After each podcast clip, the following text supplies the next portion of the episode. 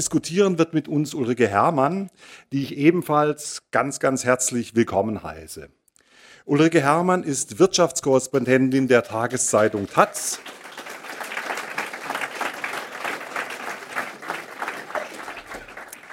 Ulrike Herrmann ist Wirtschaftskorrespondentin der Tageszeitung Taz, das wissen Sie alle, habe ich gemerkt, schreibt großartige und wichtige Wirtschaftskommentare und ebenso wichtige und großartige Wirtschaftsbücher, wie beispielsweise Kein Kapitalismus ist auch keine Lösung, dessen Untertitel, also von diesem Buch, dessen Untertitel wir uns heute Abend als Thementitel für diese Veranstaltung ausgebaut haben. Ulrike Herrmann war vor anderthalb Jahren schon einmal Gast hier in der Stadtbibliothek zum Thema Sharing Economy, eine Alternative zum Kapitalismus mit großem Fragezeichen. Eine legendäre Veranstaltung, auf die wir heute noch angesprochen werden. Die können Sie übrigens auch im Internet finden auf der Seite der Stadtbibliothek Stuttgart, die ist aufgezeichnet als Podcast. Außerdem ganz herzlich begrüßen möchte ich Frank Augustin, den Moderator des heutigen Abends.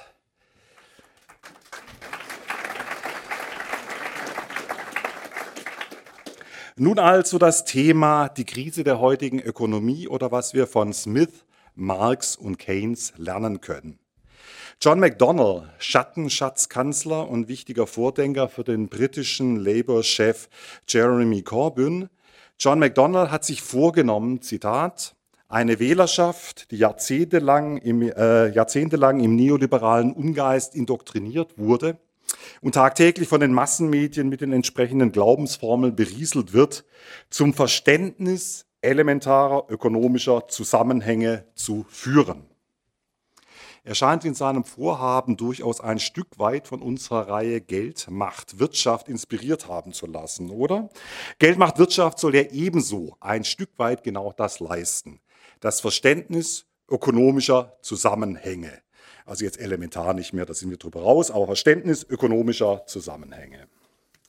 Es ist ja in der Tat erschreckend, was von den Wirtschaftswissenschaften als Neoklassik tagtäglich an den Universitäten gelehrt wird.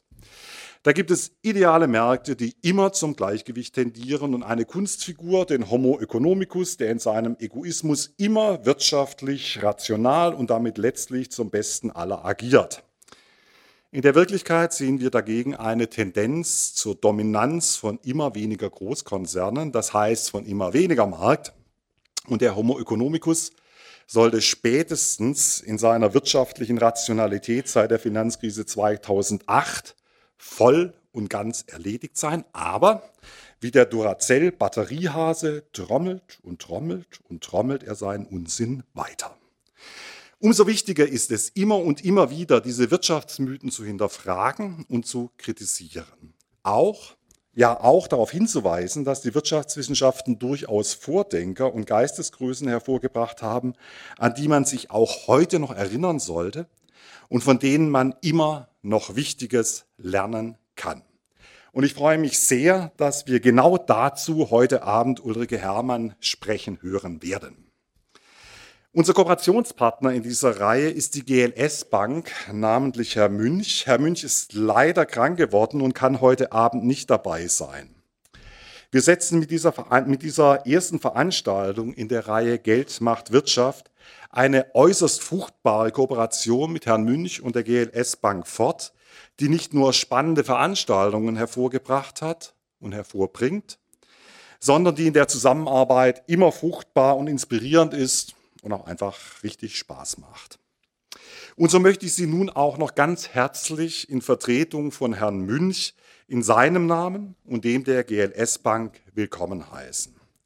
Der GLS Bank ist es ja Anliegen, neben der eigentlichen wertbasierten sozialen und ökologischen Bankarbeit durch Veranstaltungen wie dieser heute Abend gesellschaftliche Impulse zu setzen, Debatten zu befeuern und sich selbst gestalten, in solcherlei Prozesse einzubringen. Kurz, Wirtschaft und Bankwirtschaft anders und neu zu denken. Wir von der Stadtbibliothek sind sehr froh, einen solchen kompetenten und engagierten Partner in dieser Reihe an unserer Seite zu haben. Und damit gebe ich weiter an Frank Augustin, den Moderator des heutigen Abends. Frank Augustin ist gelernter Philosoph, und war mehrere Jahre Redakteur und stellvertretender Chefredakteur des Philosophiejournals Der Blaue Reiter, jetzt seit 2009, Äh, 2009 ist er Redakteur des Magazins Agora 42, das sich so der Untertitel mit Ökonomie, Philosophie und dem Leben beschäftigt. Herr Augustin, ich wünsche Ihnen einen spannenden, anregenden Abend.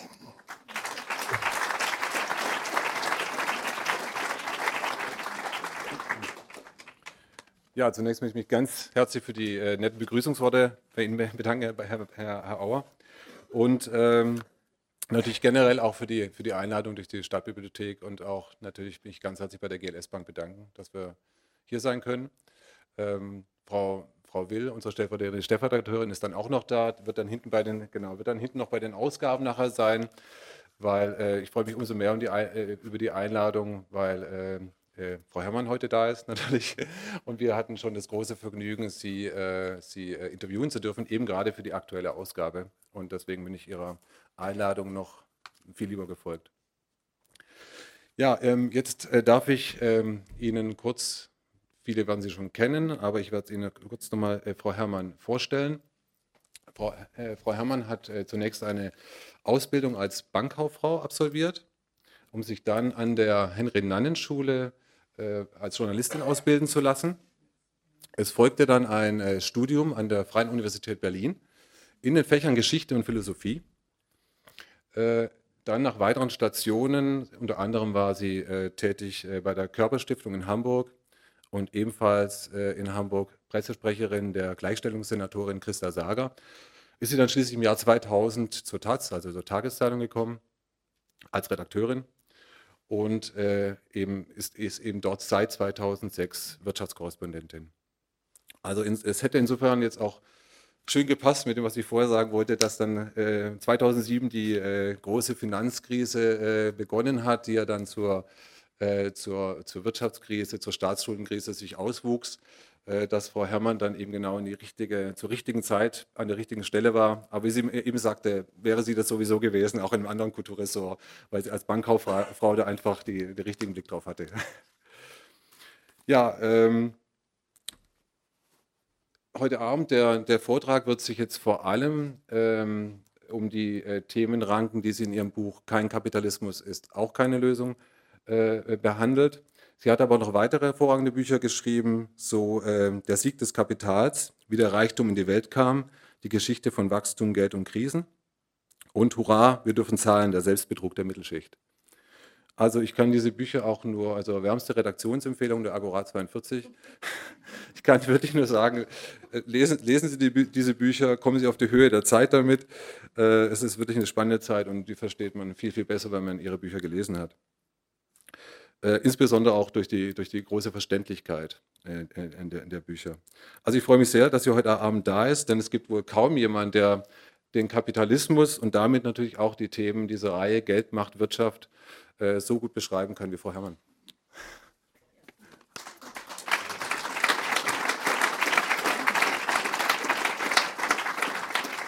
Ja, vielen Dank, dass Sie alle hier sind. Äh, wenn Sie hinten nichts hören, äh, melden Sie sich rechtzeitig. Ähm, ich werde jetzt, das wurde ja schon gesagt, erstmal äh, über die drei Herren Smith, Marx und Keynes reden.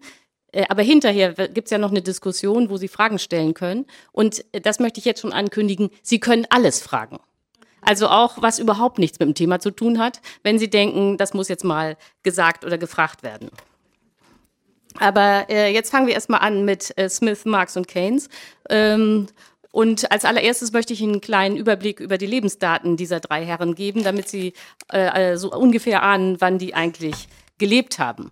Äh, Adam Smith war Schotte, stammte aus Edinburgh und lebte von 1723 bis 1790. Äh, Karl Marx, den Sie ja wahrscheinlich alle am besten kennen, wurde 1818 in Trier geboren und starb 1883 in London.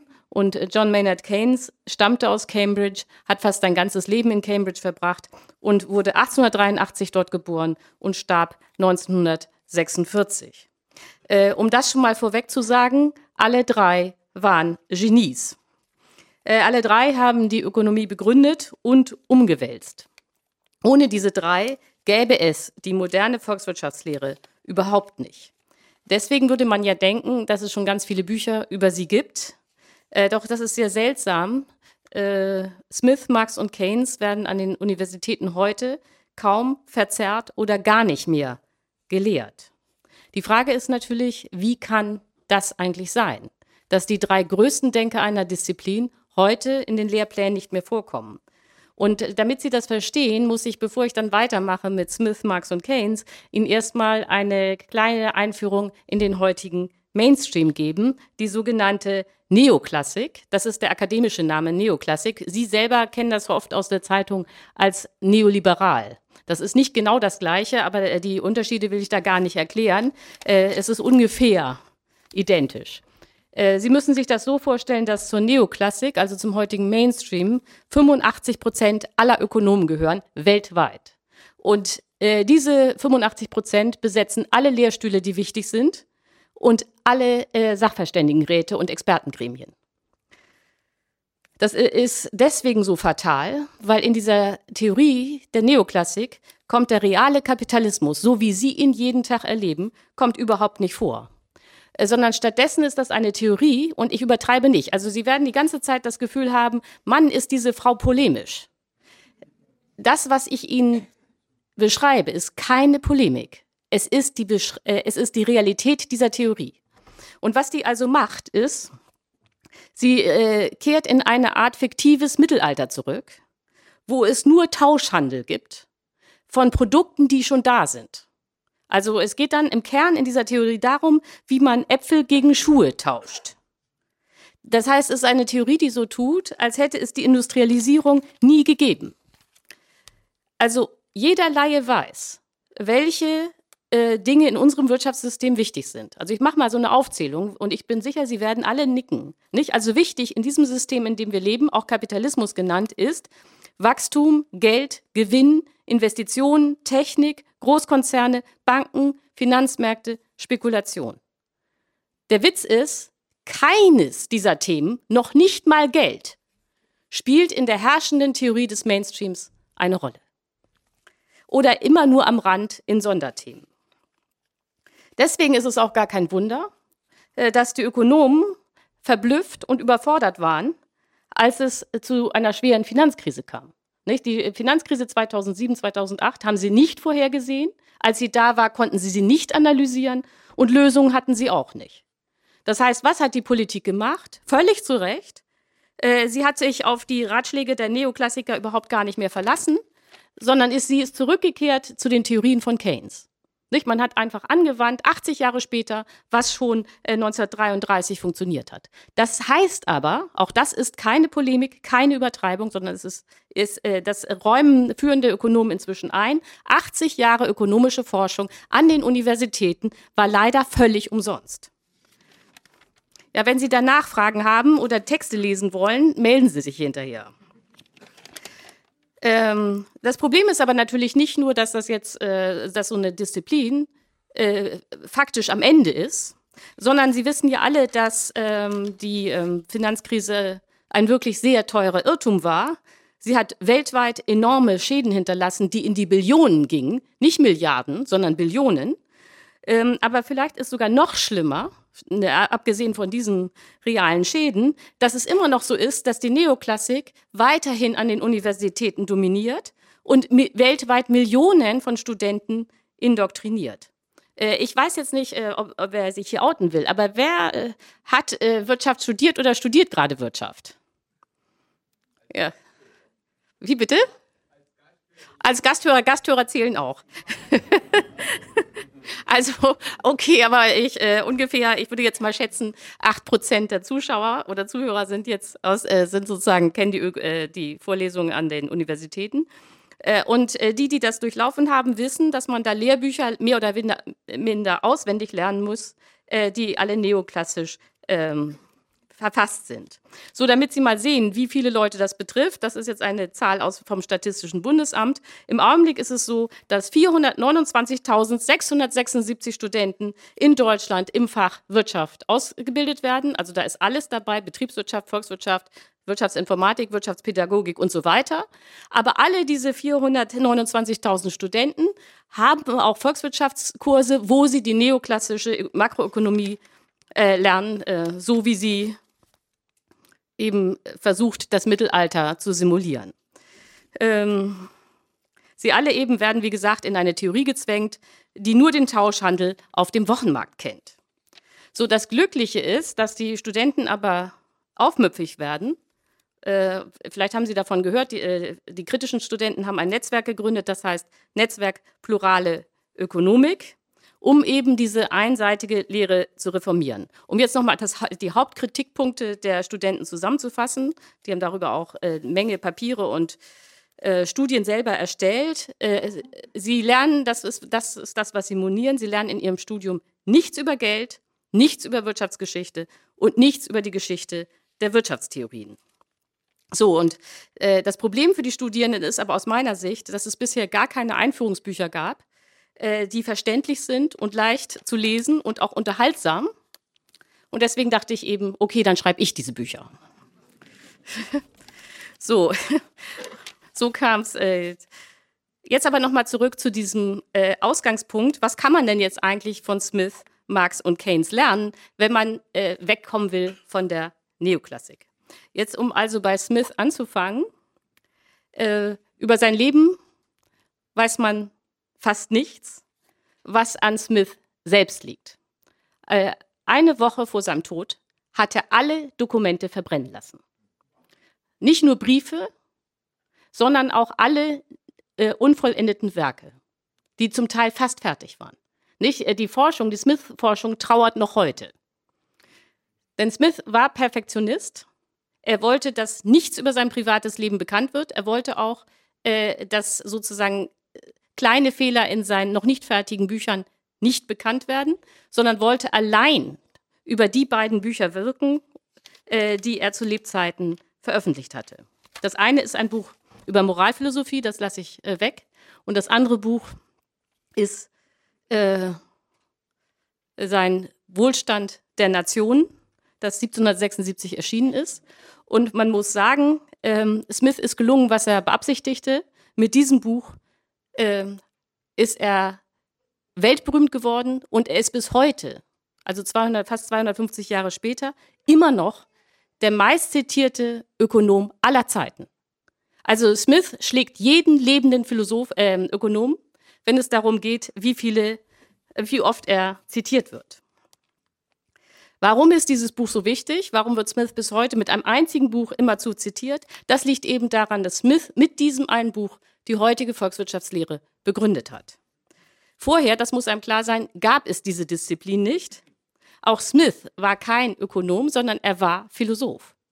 Was ja auch noch äh, für Marx galt. Nicht? Marx ist zwar einer der wichtigsten Ökonomen, aber Sie wissen alle, auch Marx war eigentlich Philosoph. Und selbst Keynes war noch kein Ökonom im klassischen Sinne, sondern er war promovierter Mathematiker.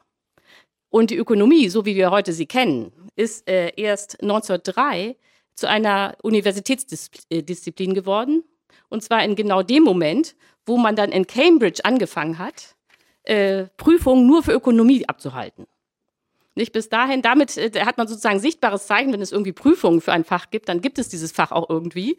Äh, äh, vorher lief die Ökonomie, zumindest in Cambridge, das war auch an jeder Universität anders, wo die angesiedelt waren, aber in Cambridge war die Ökonomie ein Unterfach des, äh, von Jura, von der Rechtswissenschaft. Gut, aber zurück zu Adam Smith.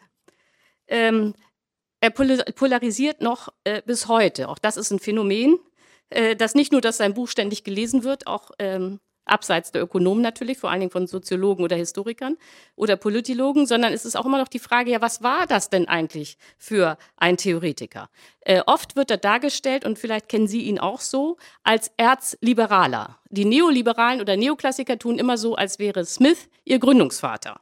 Nicht? Und äh, dann wird so getan, als wäre Smith leidenschaftlich für freie Märkte gewesen, für ein freies Individuum und hätte eben äh, gegen, die, äh, gegen den Staat und für dessen Entmachtung gekämpft.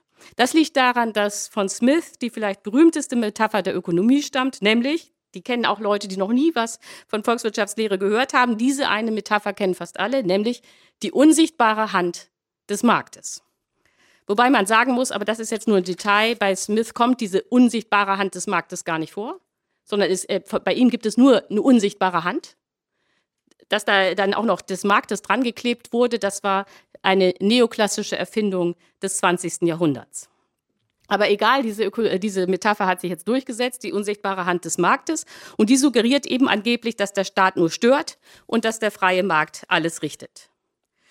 Die Idee ist also, dass irgendwie durch diese Zauberhand automatisch Reichtum erzeugt wird. Aus meiner Sicht ist diese Sicht von, auf Smith völlig falsch, denn diese unsichtbare Hand, diese Metapher, kommt in dem gesamten Buch nur einmal vor, und zwar ganz hinten. Ähm, Smith war kein Marktradikaler, sondern, äh, das will ich Ihnen auch noch ein bisschen zeigen, äh, ein Sozialreformer, der gegen die Privilegien der Reichen gekämpft hat. Man muss sich ja klar machen, in welcher Zeit er gelebt hat. 18. Jahrhundert, auch in England noch eine Feudalgesellschaft. Das heißt, die Grund, adligen Grundbesitzer und die sehr reichen Kaufleute haben alles dominiert, auch das Parlament. Ähm, und gegen diese Privilegien dieser kleinen Schicht hat Smith eigentlich angekämpft. Und für ihn waren freie Märkte das Gegenteil von Feudalismus, wo die, die oben sind, sich einfach ohne Konkurrenz bereichern können. Würde Smith heute leben, wäre er wahrscheinlich Sozialdemokrat. Ähm, das haben die Zeitgenossen auch genau verstanden. Äh, Im 18. Jahrhundert wurde Smith nicht von den Linken kritisiert nach dem Motto, das ist ja ein Erzliberaler, sondern von den Konservativen. Die Konservativen haben sofort gesehen, wie gefährlich Smith war. Das erklärt auch, warum Marx zum Beispiel ein ganz großer Bewunderer von Smith war und alle zentralen äh, Begriffe von Smith übernommen hat. Also Marx ist die Vollendung von Smith, nicht Überwindung. Ähm, jetzt muss ich noch mal eine Frage stellen, ähm, die kann ich auch später stellen, aber die frage ich jetzt schon mal. Wer von Ihnen hat mal äh, versucht, das Kapital zu lesen von Marx? Ja, ziemlich viele, also deutlich mehr als Ökonomiestudenten. Und ähm, wer hat das Kapital zu Ende gelesen? Einer, zwei. Ja, und ich nehme mal an, dass die meisten schon in den ersten Kapiteln gescheitert sind. Und das liegt daran, dass man die ersten Kapitel von Marx überhaupt nicht versteht, und zwar gar nicht, wenn man nicht Smith kennt. Nicht? Denn äh, äh ich glaube nicht, dass Sie sich noch daran erinnern, aber das erste Kapitel fängt total umständlich mit der Ware an. Und ich glaube, schon nach zwei Absätzen fragen sich alle, was das soll. Äh, das äh, ist eben auch nur zu begreifen, wenn man die, die Theoriegeschichte kennt. Aber das, das werde ich Ihnen jetzt alles ersparen. Aber wie gesagt, äh, das aber sollten Sie sich merken, äh, dass Karl Marx ein, ein großer Fan von Adam Smith war. So, also wie gesagt, Smith hat die Volkswirtschaftslehre begründet und das heißt nichts anderes, als dass er den Kapitalismus auf den Begriff gebracht hat. Äh, das liegt daran, also wenn man sich jetzt fragt, warum wird 1776 das Buch geschrieben, das dann auch die Volkswirtschaftslehre begründet, dann ist das kein Zufall, sondern ab 1760 entsteht eben das System, das wir heute Kapitalismus nennen. Man kann auch sagen, ab 1760 setzt in England die Industrialisierung ein, genau mit dem, was Sie auch aus, der, äh, aus den Schulbüchern kennen. Nicht die ersten Webstühle und Spinnereien, also die Textilindustrie, wird mechanisiert, erst mit Wasserkraft und dann mit Dampfkraft. Und äh, Adam Smith ist dabei, nicht? Sieht das und er ist nicht der Einzige, der sieht, sondern auch seine Zeitgenossen, alle merken es, dass etwas einsetzt, was es noch nie gab, nämlich die Gesellschaft wird pro Kopf reicher. Sie müssen sich das so vorstellen, dass seit dem antiken Römerreich, seit 2000 Jahren, hatte sich pro Kopf nichts getan. Die Menschen im 18. Jahrhundert waren genauso arm wie die Leute 2000 früher, äh, Jahre früher im Römischen Reich. Und plötzlich setzt äh, Wachstum ein, es kommt zu Wohlstand. Und alle fragen sich natürlich, und Smith auch, er hat dann die beste Antwort, wo kommt eigentlich dieses Wachstum her? Das ist die äh, Leitfrage von Adam Smith. So, die, der freie Markt spielte dabei irgendwie auch eine Rolle, hatte aber nur dienende Funktion. Also das, was sozusagen bei den Neoklassikern immer ganz wichtig ist, der Markt, äh, das hat Smith nur am Rande interessiert. Denn es, und es ist überhaupt kein Zufall, dass sein Buch heißt Wohlstand der Nationen und nicht Freiheit der Märkte. Nicht, sondern seine zentrale Frage war, wo kommt dieser Wohlstand eigentlich her? Und man muss sagen, äh, da werden Sie jetzt vielleicht sagen, ja, wieso, das ist doch so selbstverständlich wie nichts, aber äh, in, äh, seine Antwort war revolutionär, denn Adam Smith wollte zeigen, dass die Arbeit die Quelle allen Reichtums ist und nicht das Anhäufen von Gold und Silber, wie es die Menschen bis dahin geglaubt hatten. Nicht? Äh ja, der, dieses kleine Baby wird auch schon mal indoktriniert von mir. So, und jetzt denken Sie vielleicht, ja gut, das ist doch völlig klar, dass irgendwie Silber und Gold in der Schatztruhe nichts bringt und dass äh, Reichtum dadurch entsteht, dass alle arbeiten. Aber diese Unterscheidung, die äh, Adam Smith äh, getroffen hat, ist bis heute unverändert aktuell und wird von ganz vielen äh, Ökonomen bis heute nicht verstanden. Denn was dahinter steht, was Smith gesehen hat und was absolut richtig ist, ist, nicht das Vermögen zählt, sondern nur das jährliche Einkommen. Oder anders gesagt, nur die jährliche Wirtschaftsleistung oder jetzt für die von Ihnen, die doch Ökonomen sind, äh, nicht die Bestandsgröße ist interessant, sondern nur die Fließgröße. So, jetzt äh, äh, fragen Sie sich vielleicht immer noch, was daran jetzt äh, sensationell sein soll. Aber äh, wie gesagt, die allermeisten Ökonomen haben das bis heute nicht begriffen. Um jetzt nochmal zur Neoklassik zurückzukommen, wie gesagt, die beschreibt immer den Tausch.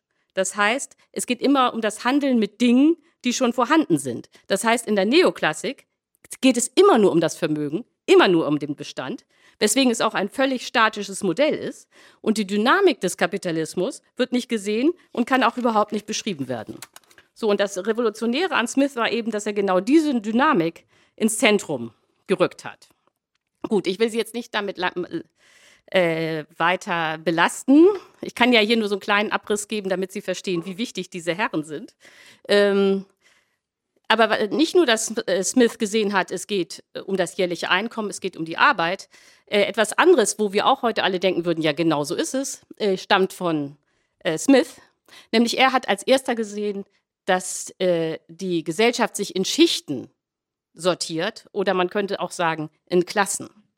Also das, was heute jeder irgendwie als selbstverständlich ansieht, nämlich dass es auf der einen Seite Angestellte gibt, die keine Fabrik besitzen und auf der anderen Seite eben Kapitalisten oder Kapitaleigner oder Unternehmer, die die Produktionsmittel haben. Äh, das war in äh, Adam Smiths Zeiten ein sensationeller Gedanke. Nicht? Und bis dahin hatte man die Gesellschaft völlig anders sortiert, nämlich nach Branchen.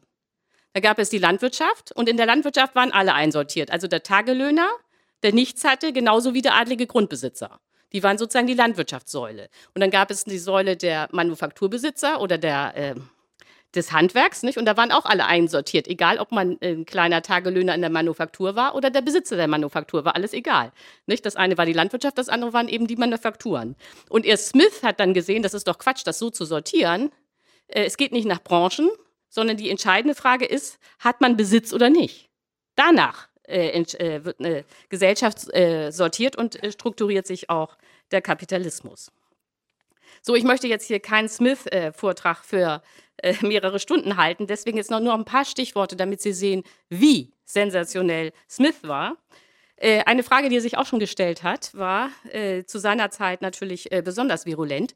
Lohnt sich eigentlich Sklaverei?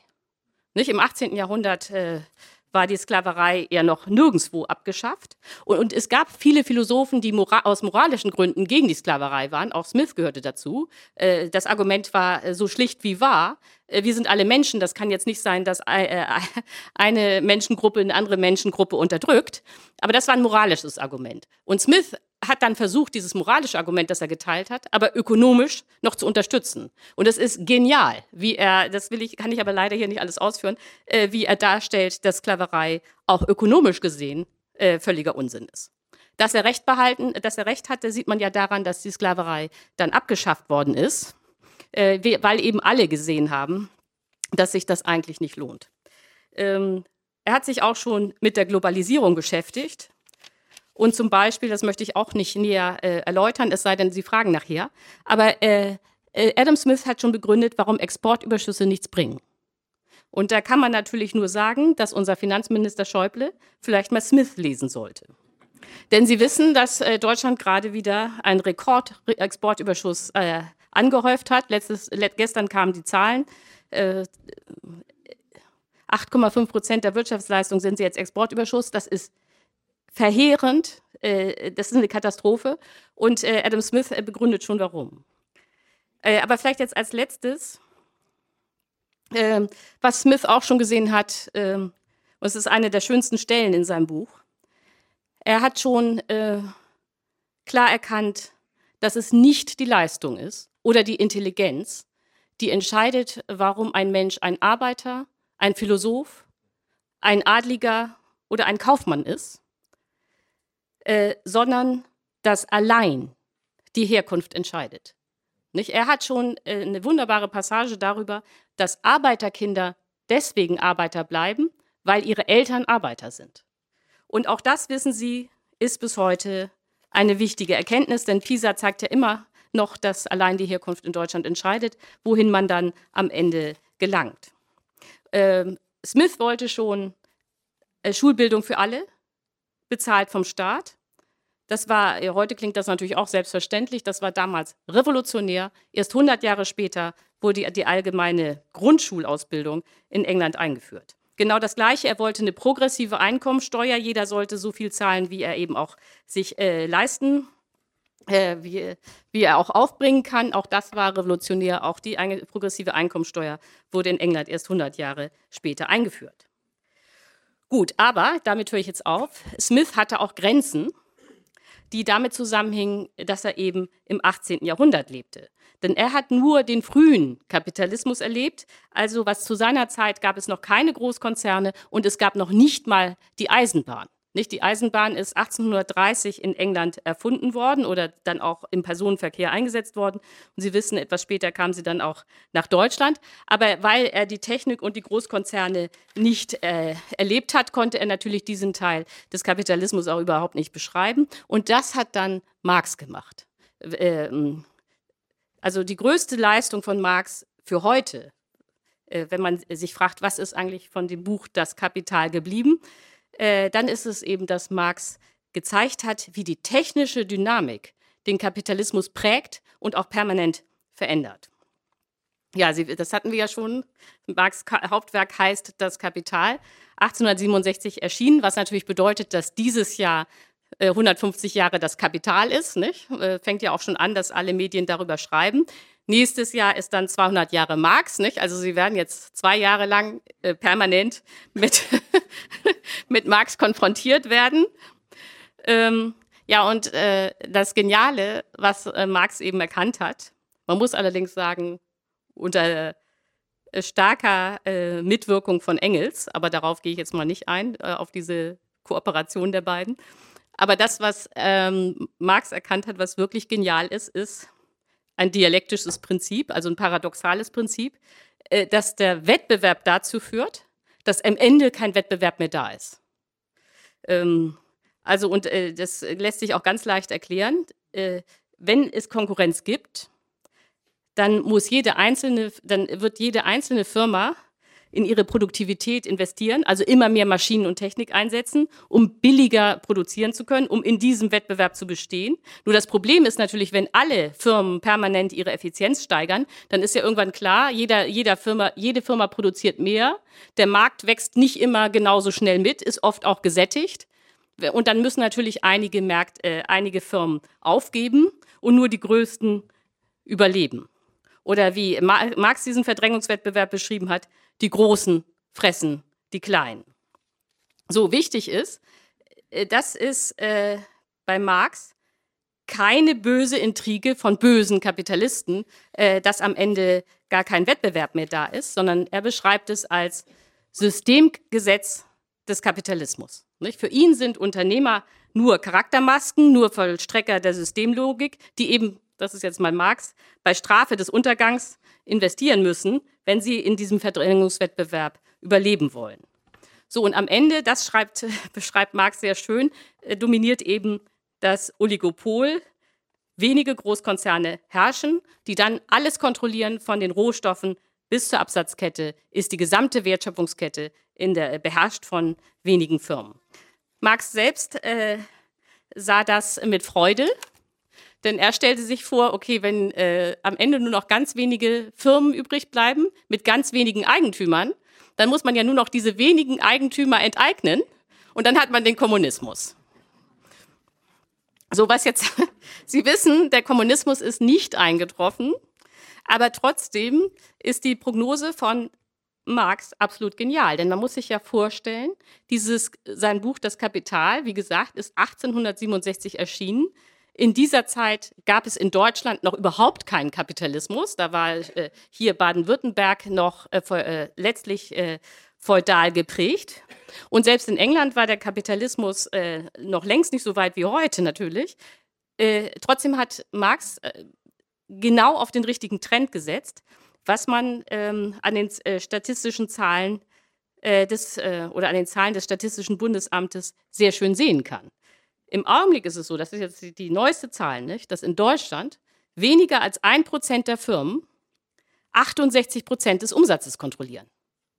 Da sehen Sie, wie konzentriert die Wirtschaft ist, genau wie Marx vorhergesehen hat. Natürlich gibt es auch ganz viele kleine Firmen. Also ich bin zum Beispiel als freie Journalistin auch äh, ein Betrieb, nicht? ein Ein-Mann-Betrieb.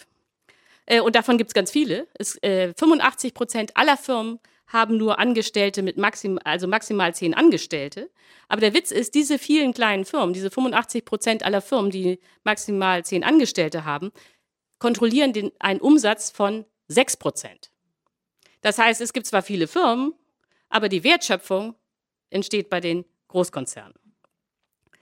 So, jetzt, äh, Sie wissen aber, das hat ja Herr Auer auch anges schon angesprochen, das, was für Sie offensichtlich ist, was das für das Statistische Bundesamt offensichtlich ist, was für Marx schon vor 150 Jahren offensichtlich war, nämlich, dass der Kapitalismus zum Großkonzern neigt, das kommt eben in den Mainstream-Ökonomen, äh, bei den Mainstream-Ökonomen einfach nicht vor, sondern die erzählen was vom freien Markt und von dem perfekten Wettbewerb. So, auch da kann man natürlich nur sagen, die sollten wirklich mal Marx lesen. So, äh, jetzt merke ich schon, dass ich äh, hier ein bisschen springen muss, sonst äh, wir, haben wir gar keine Zeit mehr zu diskutieren. Ähm, was jetzt aber bei Smith und Marx fehlte, äh, war das Geld. Und ähm, sie hatten ansatzweise eine Geldtheorie, aber die war komplett falsch. Deswegen will ich Sie damit jetzt auch nicht langweilen. Ähm, und das ist äh, der wesentliche Beitrag von John Maynard Keynes, dass er eine Theorie des Kapitalismus äh, entwickelt hat, die vom Geld herkommt. So, Keynes, äh, die, die ihn kennen, äh, äh gilt ähm, oder schon mal von ihm gehört haben, werden das wissen. Heute wird oft so getan, als wäre Keynes so eine Art linker Spinner, der angeblich permanent die Staatsausgaben aufblähen wollte. So, und an dieser Idee, dass er ein linker Spinner war, ist einfach alles falsch. Äh, das fängt schon damit an, dass Keynes überhaupt nicht links war, sondern konservativ. Nicht? Also Keynes wollte die Welt retten, in die er selbst hineingeboren worden war. Sie müssen sich das so vorstellen, es gab nie wieder einen Ökonom, der so sehr aus der Elite stammte wie Keynes. Ähm, damit Sie so einen kleinen Eindruck kriegen, äh, der Vater von Keynes war auch schon ein angesehener Ökonom in Cambridge und mit den berühmtesten Ökonomen seiner Zeit eng befreundet. Die Mutter von Keynes war später die Bürgermeisterin von Cambridge. Der Schwager hat einen Nobelpreis für Medizin erhalten. Und der Bruder, das war damals total wichtig, äh, war mit der Enkelin von Charles Darwin verheiratet. Äh, Keynes selber äh, ist in Eton ausgebildet worden. Das war die wichtigste oder ist bis heute die wichtigste Privatschule, die England hat. Hat dann in Cambridge studiert, war auch Professor in Cambridge am King's College, das ist von den Colleges auch eins der wichtigsten, äh, hat Premierminister beraten, mit adligen äh, Bridge gespielt und war Mitglied der Künstlergruppe Bloomsbury, die Sie vielleicht kennen, weil Virginia Woolf da das wichtigste Mitglied war. Das heißt, äh, Keynes war zu seiner Zeit nicht deswegen wichtig, weil er links war, sondern er wurde gehört, weil er Teil des britischen Establishments war. Aber noch wichtiger war, abgesehen, äh, achso, oder wie ein Biograf das mal genannt hat, und das ist sehr schön beschrieben, ähm, es gab in dem gesamten Leben von Keynes nie eine Phase, wo er nicht von ganz oben auf den Rest seiner Mitbürger herabgeblickt hätte. Nur damit Sie mal wissen, äh, sehen, wie äh, wichtig Keynes in Großbritannien war. Er hat sowohl im Ersten Weltkrieg wie im Zweiten Weltkrieg die, Krieg Kriegs äh, die Kriegskredite für England mit den Amerikanern verhandelt. Ähm, so, aber abgesehen jetzt äh, von, diesen, von diesem enorm wichtigen Status, den Keynes hatte, ist jetzt für die Öko äh, Ökonomie noch etwas anderes viel wichtiger. Äh, Keynes war lebenslang professioneller Spekulant. Auch da kann man sagen, er ist der einzige Ökonom, der die Finanzmärkte wirklich kannte. Es war so, dass äh, Keynes, das habe ich Ihnen ja schon gesagt, äh, Dozent in Cambridge war, aber er fand, dass das Gehalt nicht ausreicht, das er da erhielt und hat sich dann eben äh, an die Börse abgesetzt. Oder anders gesagt, er hat eben morgen spekuliert und ist dann zu seinen Vorlesungen gegangen. Äh, und er, hatte, er hat das absolut professionell betrieben, nicht, nicht als Hobby. Das heißt, er hatte Depots nicht nur in London, sondern auch an der Wall Street. Und hat dann eben erstmal immer morgens mit seinem äh, Makler in New York telefoniert. Und er war als Spekulant ungemein erfolgreich. Denn als Keynes starb, hat er dann umgerechnet ein Vermögen von 22 Millionen Euro hinterlassen. Und selbst das bildet nicht ab, was er in, seiner, in seinen Lebzeiten eigentlich verdient hat. Denn er hat sehr äh, breit Künstler aller Art äh, unterstützt. Und zum Beispiel hat er dann auch noch ein Privattheater in Cambridge gebaut, weil er mit einer russischen Ballerina verheiratet war, von, äh, die irgendwie eine Bühne brauchte. Das heißt, er hat noch sehr viel mehr verdient. Und ähm, was ihn eben so interessant macht, darüber hat er auch Texte geschrieben, er hat jetzt nicht einfach nur mit Aktien gehandelt, sondern er hat Derivate benutzt. Das sind Wettgeschäfte, das will ich Ihnen jetzt auch nicht erklären, wie die funktionieren, aber das sind Wettgeschäfte, die auch heute von den Investmentbankern benutzt werden. Nicht? Also Derivate zum Beispiel macht ein Viertel der Bilanz der Deutschen Bank aus. Äh, mit diesen Derivaten hat er also nicht nur auf Aktien gesetzt, sondern auch auf Währungen und Rohstoffe. Damit Sie mal so sehen, was, äh, womit Keynes spekuliert hat, eine kleine Liste aus dem Jahr 1923. Da hatte er dann also bei, äh, bei den Rohstoffen, nebenher hat er natürlich auch mit Devisen spekuliert, aber bei den Rohstoffen hatte er dann Baumwolle, Blei, Zinn, Zink, Kupfer, Gummi, Weizen, Zucker, Jute und Leinöl im Depot. So, aber das, äh, der Punkt ist eben, weil Keynes professioneller Spekulant war, wusste er auch, wie gefährlich die Finanzmärkte sind. Und äh, seine gesamte Theorie ist eigentlich eine Theorie darüber, wie man die Finanzmärkte entmachten kann. Ähm, und das macht Keynes eben bis heute so ungemein aktuell. Denn letztlich hat er eben eine Theorie hinterlassen, die erklärt, wie die Finanzmärkte den Kapitalismus treiben, steuern und eben auch ruinieren. Äh, so heute wird gerne so getan, äh, also wenn man ihn überhaupt liest, als wäre Keynes so eine Art Krisenökonom. Nicht nach dem Motto, äh, vielleicht haben das einige auch schon mal in der Schule gehört, wenn es irgendwie zu einer Rezession kommt, dann muss man eben als Staat Schulden machen und ein Konjunkturpaket auflegen. Nicht darauf wird Keynes heute reduziert. Das ist nicht falsch, nicht? Das steht auch in seinen Büchern. Und es ist auch sehr hilfreich, wie man ja bei der letzten Finanzkrise 2008, 2009 gesehen hat. Aber eben Keynes ist viel mehr. Nicht? Es ist eine umfassende Theorie des Geldes und der Finanzmärkte. Ähm, und Keynes hat, äh, vielleicht das noch zum Abschluss, äh, habe ich Ihnen ja schon erzählt, 1946 ist er gestorben an einer Herzkrankheit, die man heute mühelos äh, beheben könnte. Aber zu seiner Zeit gab es eben noch keine Antibiotika. Und die Idee des Arztes von Keynes war, dass er eigentlich die ganze Zeit im Bett liegen soll. Und das hat Keynes nicht gemacht. Äh, sondern er ist von 1943 bis 1946 permanent in die USA gefahren, obwohl er genau wusste, dass das sein Tod sein würde. Und zwar nicht nur, um dann die Kriegskredite für die Engländer zu äh, verhandeln, sondern vor allen Dingen, um ein Weltwährungssystem durchzusetzen. Ich will jetzt nicht auf die Details gehen, das würde uns auch zu lange, äh, zu viel Zeit kosten, aber das Weltwährungssystem von Keynes hätte funktioniert. Es hätte, wenn wir das hätten, äh, wenn wir das in der Eurozone hätten, hätte es auch die Eurokrise verhindert.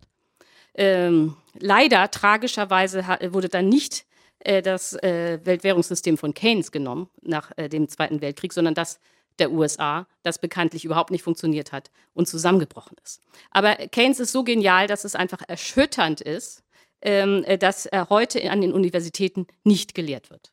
Das ist, äh, äh, das ist gar, eigentlich gar nicht zu fassen.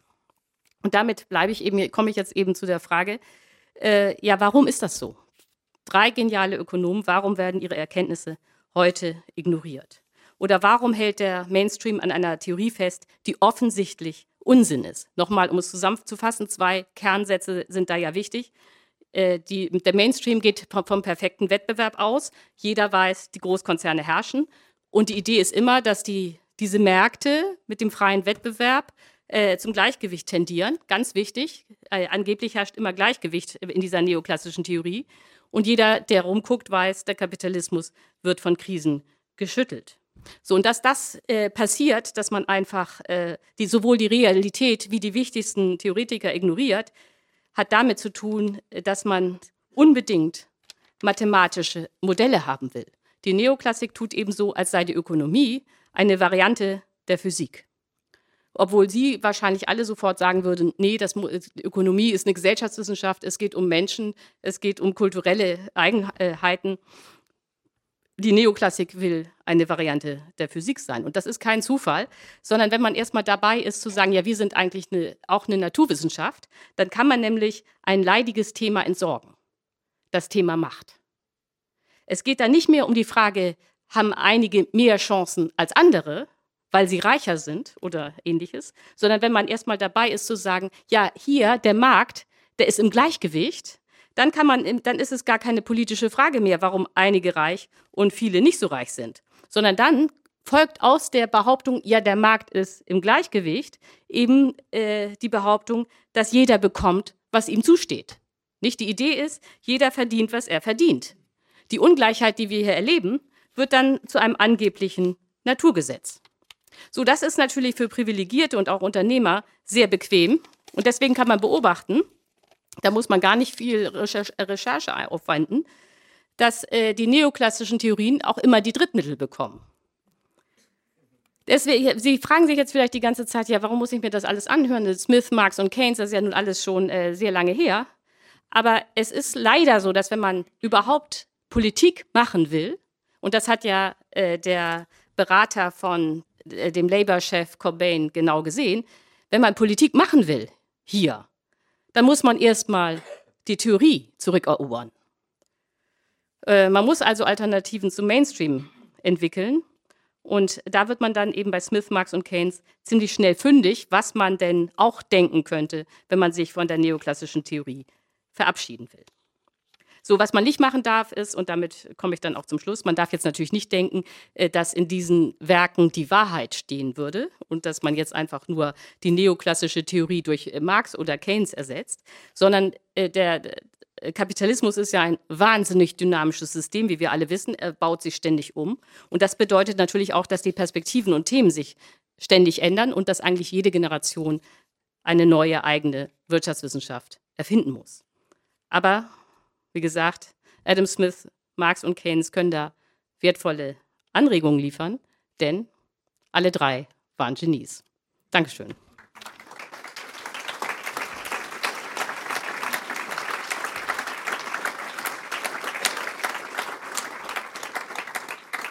Ja, wie gesagt, jetzt dürfen Sie alles fragen. Auch äh, Sachen, die nicht mit den dreien zu tun haben.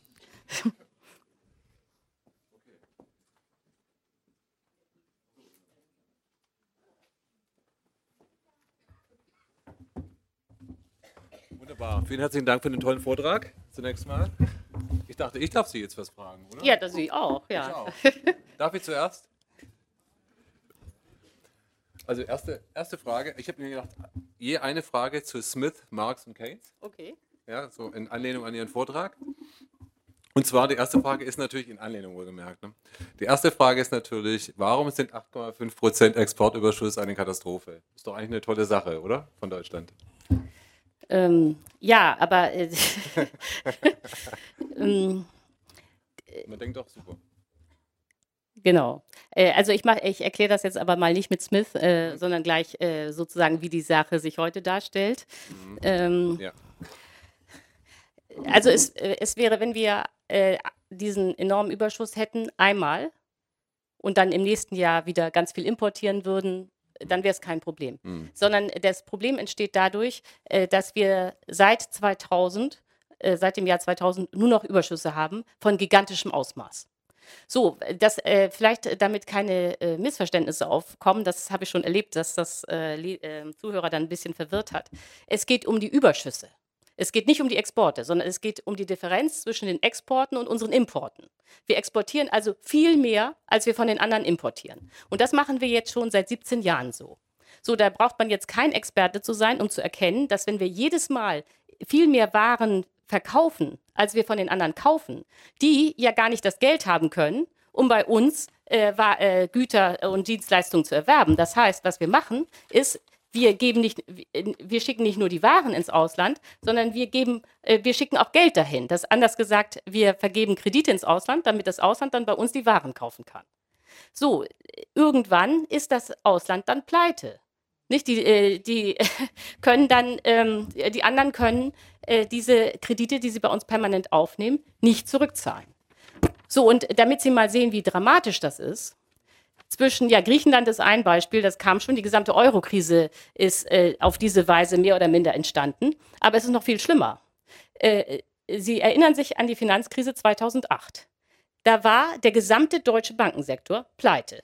Also die Landesbanken waren fast alle pleite, IKB, äh, Hypo Real Estate, Dresdner Bank, Commerzbank und auch die Deutsche Bank. Die Deutsche Bank hat damals nur überlebt, weil sie 12 Milliarden indirekt aus der äh, amerikanischen Staatskasse bekommen hat. So, alle Banken waren pleite.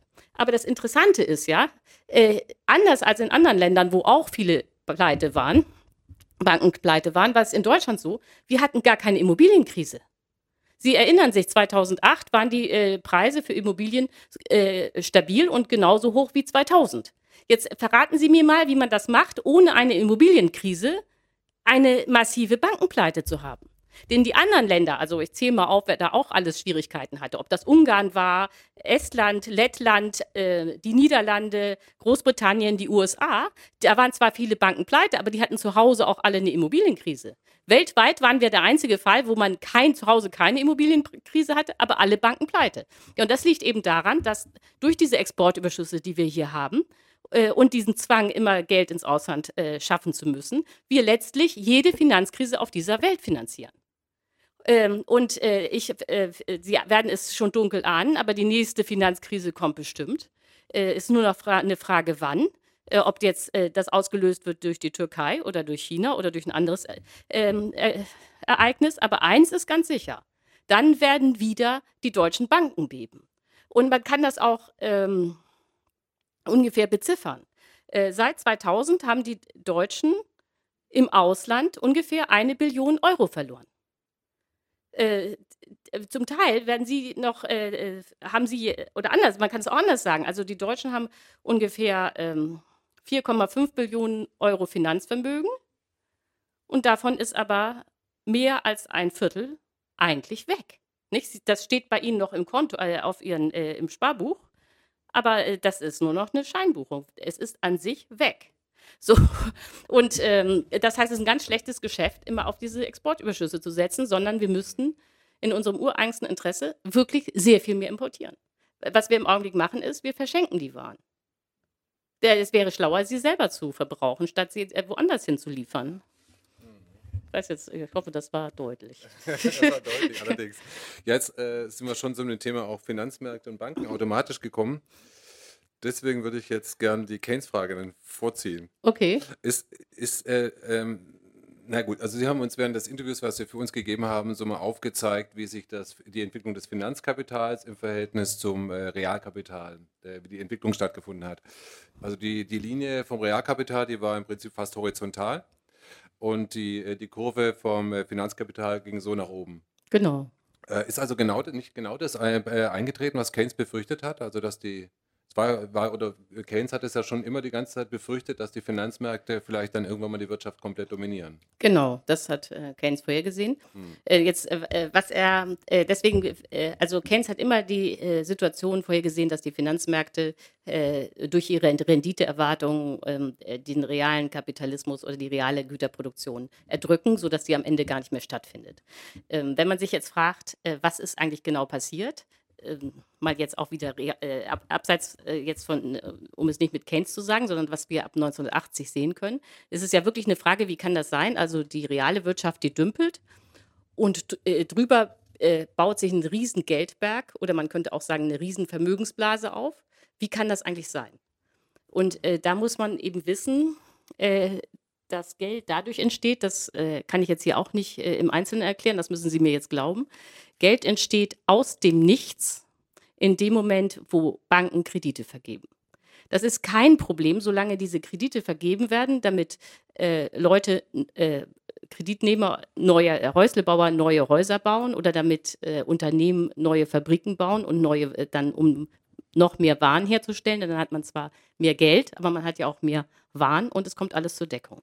Was aber nach, seit 1980 passiert ist, ist, dass kaum noch in neue Produktion investiert wurde oder in neue Häuser, sondern dass stattdessen etwas völlig anderes stattfand, nämlich dass die Banken sich untereinander Geld geliehen haben. Also das müssen Sie sich so vorstellen, Bank A gibt Bank B Geld und Bank B gibt einen Kredit an Bank A. Da würden Sie ja denken, ja, wieso, das müsste sich doch ausgleichen, das ist doch irgendwie dann äh, das gleiche wie vorher. Nein, ist es nicht, sondern indem Sie sich gegenseitig Kredite vergeben, haben Sie Geld produziert und mit diesem Geld wurde dann spekuliert. Und ähm, äh, dieser ähm, Wahnsinn, dass die Banken untereinander sich permanent Geld leihen, ist auch keineswegs gestoppt, sondern man kann sehen, äh, wie der Geldwerk immer noch weiter wächst. Genau, dazu wollte ich Sie auch fragen, weil wir sind ja hier ähm, äh, bei, einer, bei der GLS Bank, auch die Hausbank der Agora natürlich. Ja, genau. ist eine, äh, bei, einer, bei einer Good Bank, wenn man so will. Zu den Bad Banks will ich auch noch kommen, aber erstmal wollte ich noch zur Deutschen Bank kommen. Und äh, da haben Sie sich ja mit der, zumindest mit der Bilanz von 2015 sehr intensiv be, äh, befasst was das Thema Spekulation angeht. Können Sie mal beschreiben, was denn da der größte Posten äh, ähm, bei der Deutschen Bank war? Denn ich erinnere mich, äh, dass es nicht Kreditvergabe war. Nee, genau. Also äh, der, ähm, also äh, ich habe mich kürzlich mit ähm, dem ähm, Ex-Chef der Deutschen Bank äh, in Frankfurt gestritten mit Herrn Fitschen, hm. öffentlich im äh, Theatersaal da. Und er war nicht glücklich, als ich gesagt habe, aber es ist leider wahr, dass die Deutsche Bank ein staatlich subventionierter Hedgefonds ist. Nee, das ist nicht übertrieben. Also das, äh, jetzt mal im Detail, nicht? Ähm, da kann man diesen Wahnsinn, äh, äh, Banken geben sich gegenseitige Kredite, nämlich sehr schön sehen. Also die, ba die Deutsche Bank hat eine Bilanzsumme von mehr als 1,6 Billionen Euro. Das ist ungefähr die Hälfte der deutschen Wirtschaftsleistung. Es ist gigantisch.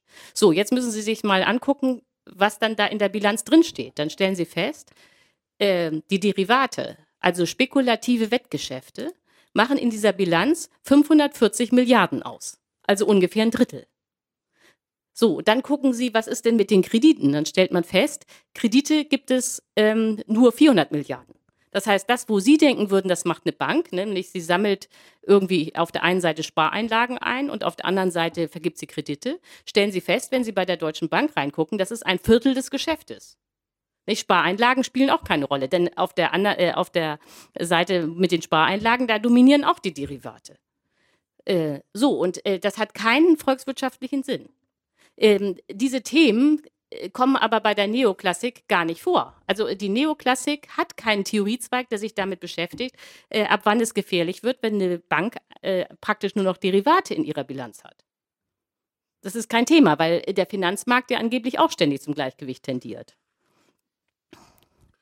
Ist, ähm, wie, wie, würden Sie sagen, generell zum Bankensektor, ähm, wie kritisch steht er insgesamt noch da? Weil in der öffentlichen Diskussion ist es ja, äh, gut, es kam jetzt mal die, die italienische Bank, die, ähm, fällt der Name jetzt nicht ein. Ähm, Monte de Paschi. Genau, genau. Aber, aber ansonsten gibt es ja da keine große öffentliche Diskussion mehr drüber. Wie, wie schätzen Sie die Lage da insgesamt ein im Bankensektor? Naja, wenn man, äh, die ist natürlich total dramatisch, also die offizielle Zahl und die ist natürlich dann noch ähm, unterschätzt. Also man, äh, die Aufseher tun ja, äh, tun ja ihr Bestes, um äh, Optimismus zu verbreiten. Äh, aber selbst äh, wenn man sozusagen ganz optimistisch ist, ist es im Augenblick so, dass in der Eurozone eine Billion ähm, Euro an Krediten ausfallgefährdet ist. So, und da muss, besonders dramatisch ist die Lage in Italien. Da sind ungefähr 360 Milliarden direkt ausfallgefährdet. Nun muss man aber sagen, dass ausgerechnet Italien ein tragischer Fall ist, insofern, als äh, die ähm, Banken in Italien sind die, die am wenigsten spekuliert haben. Also zum Beispiel haben die äh, Banken in Italien hatten keine toxischen Wertpapiere aus den USA gekauft. Also das, was jetzt der Untergang der ganzen deutschen Banken war, sondern in Italien äh, sind die Banken deswegen jetzt alle kurz vorm Zusammenbruch oder schon zusammengebrochen, äh, weil in Italien die Wirtschaftsleistung seit 2008, also seit der Finanzkrise, um sieben Prozent geschrumpft ist bis heute. Das, so, und in der gleichen Zeit ist die deutsche Wirtschaft aber um 13 Prozent gewachsen. Der Abstand sind jetzt also 20 Prozent. Jetzt stellen Sie sich mal vor, wie die Situation in Deutschland wäre, wenn unsere Wirtschaftsleistung 20 Prozentpunkte niedriger wäre. Was hier los wäre. Also ich würde sagen, da wäre die AfD schon an der Macht. So, und äh, äh, dass die äh, Italiener ähm, jetzt äh, an der Wirtschafts-, äh, so stark die Wirtschafts-, bei der Wirtschaftsleistung schwächeln, hat durchaus mit den Deutschen zu tun. Denn ähm, ich glaube, das muss ich jetzt doch noch erklären, weil es, äh, denn daran äh, wird sozusagen die Eurozone auseinanderbrechen, wenn sich nicht sehr bald was ändert. Äh, Sie alle wissen, dass unsere Reallöhne mit wenigen Ausnahmen zwischen 2000 und 2014 nicht gestiegen sind. Vielleicht war es jetzt in Baden-Württemberg etwas besser, weil Sie ja äh, sozusagen von der Exportindustrie leben und da so ein bisschen begünstigt sind. Aber ähm, in, im Mittel war es so äh, in ganz Deutschland, dass die Reallöhne nicht gestiegen sind. So, äh, gleichzeitig ist aber die Produktivität gestiegen. Das heißt, wir haben weiter in die Technik investiert und äh, man konnte immer mehr Waren herstellen. Das Normale muss natürlich sein, ich, äh, wenn, äh, wenn der Ausstoß an Waren steigt, auch, äh, der ist ungefähr auch um 16 Prozent gestiegen, dann müssen eigentlich auch die Löhne um 16 Prozent steigen, die Reallöhne. Weil irgendjemand muss ja diese Waren alle kaufen können, nicht? Und das können ja nur äh, die Angestellten oder die die, Mas äh, die Massen sein. So, aber in Deutschland war es so, wir haben immer mehr produziert und gleichzeitig haben wir aber die Löhne flach gehalten. So, wir selber sitzen jetzt also auf einem, äh, auf einem wahr, äh, wahnsinnigen Überschuss an Waren. Das ist praktisch unser Exportüberschuss. Die anderen Länder, gerade Frankreich und Italien, haben es aber richtig gemacht. Nicht? Die haben also die Löhne mit der Produktivität angehoben. Ergebnis, äh, die können jetzt gegen Deutschland gar nicht mehr konkurrieren. Nicht? Äh, auch Frankreich hat einen Wettbewerbsnachteil inzwischen im Vergleich zu Deutschland von 20 Prozent. Und ähm, wenn, wenn, wenn die Deutschen nicht einlenken und jetzt äh, anfangen, ra radikal und sehr schnell die Löhne hochzusetzen, dann müssten die anderen Länder die Eurozone verlassen, weil sie gegen uns gar nicht mehr konkurrieren können. Aber erklären Sie mal Deutschen, dass die Löhne steigen müssen. Also damit sie eine Hausnummer haben, die stammt nicht von hier, sondern von einem Wirtschaftsweisen namens Bofinger, wir müssten eigentlich über die nächsten Jahre unsere Löhne jedes Jahr um 5% anheben. Ja, genau. Endlich mal kommt Begeisterung auf. Genau. Herr Auer, haben wir noch ein bisschen, noch ein bisschen Zeit? Oder? Okay ich wollte, es gab nicht schon eine erste Meldung, aber ich wollte jetzt noch auf die äh, äh, schöne eine Billion äh, notleidender Kredite noch mal kurz zu sprechen kommen. Äh, es soll ja jetzt doch eine Bad Bank, eine europäische Bad Bank äh, äh, gegründet werden, habe hab ich in einem Artikel von Ihnen gelesen. Ja, stimmt. Kann das ein, ähm, ist das dann eine gute Lösung für das Bankenproblem, die sich da, die sich da zeigt? Ähm, also das, man, Sie stellen ja echt schwierige technische Fragen. Technisch, ja, ja, ja, genau. Ich weiß, weiß jetzt nicht, ob ja, alle das, okay. Äh, keine Ahnung. Also jedenfalls ist es so, eine Billion Euro Kredite sind ausfallgefährdet. Und ursprünglich hatte man die Idee, äh, dass das so laufen soll, äh, dass dann die natürlich erst die Aktionäre haften, aber das Problem ist, äh, dass Banken ja praktisch überhaupt kein Eigenkapital haben. Sie haben fast keine Aktien. Äh, sie können ja mit, äh, die Banken spekulieren im Augenblick oder wickeln ihr Geschäft ab nur mit Fremdkapital. Das heißt, da ist wenig und dann sollten die Gläubiger ran. Und also die Sparer im Kern. Ähm, das ist eine unglaublich gefährliche Idee weil wenn man, äh, das hat sich dann auch bei, in Italien gezeigt, äh, bei dieser Bank Monte dei Paschi, die schon pleite ist, wenn man da jetzt die Sparer beteiligt hätte, nach dem Motto, Sie hatten hier ein Konto oder Sie haben hier eine Bankanleihe, tut uns leid, das Geld ist weg, Sie kriegen nichts wieder, dann hätte man zwar vielleicht bei dieser Bank Monte dei Paschi als Staat Geld gespart. Nur die, äh, die Folgen wären katastrophal gewesen. Denn stellen Sie sich mal vor, Sie sind ein Italiener, haben Ihre Konto, lang, sagen wir mal, bei einer anderen Bank wie Unicredito und stellen fest, dass die Sparer bei Monte dei Paschi zahlen müssen, weil die Bank pleite ist. Das Erste, was Sie machen, sofort ist, äh, Sie äh, äh besorgen sich ein Konto in Deutschland und schaffen Ihr Geld aus Italien nach Deutschland. Und äh, diese gigantische Kapitalflucht ist überhaupt nicht mehr unter Kontrolle zu bekommen und kostet dann hinterher Milliarden. Äh, und wenn man also äh, Stabilität im Finanzsektor haben will, mu muss man Banken leider retten. Es ist unglaublich riskant, Banken äh, in die Pleite zu schicken. Das wissen wir ja auch seit Lehman Brothers 2008. Sie erinnern sich, die kleine Bank an der Wall Street, die dann in die Pleite geschickt wurde. Wirklich, Lehman Brothers war eine kleine Bank und hat weltweit eine schwere Finanzkrise ausgelöst. Das heißt, äh, das zeigt eben, man muss Banken retten und genau deswegen muss man die Banken aber eben ganz strikt regulieren. Denn die Deutsche Bank weiß ganz genau, dass falls sie pleite ist, der Steuerzahler sie retten muss. Nicht? Deswegen können sie ja diese riskanten Geschäfte machen. Äh, und ähm, wenn man verhindern will, dass Banken pleite gehen, äh, dann muss man dafür sorgen, dass sie wirklich nur Sparkassen sind. Sonst nichts. Also, äh, also nichts weiter machen, als Geld zur Verfügung stellen, wenn Leute real investieren wollen. Also eigentlich genau das, was die GLS Bank als Programm hat. Man könnte auch sagen, alle deutschen Banken müssten funktionieren wie die GLS Bank.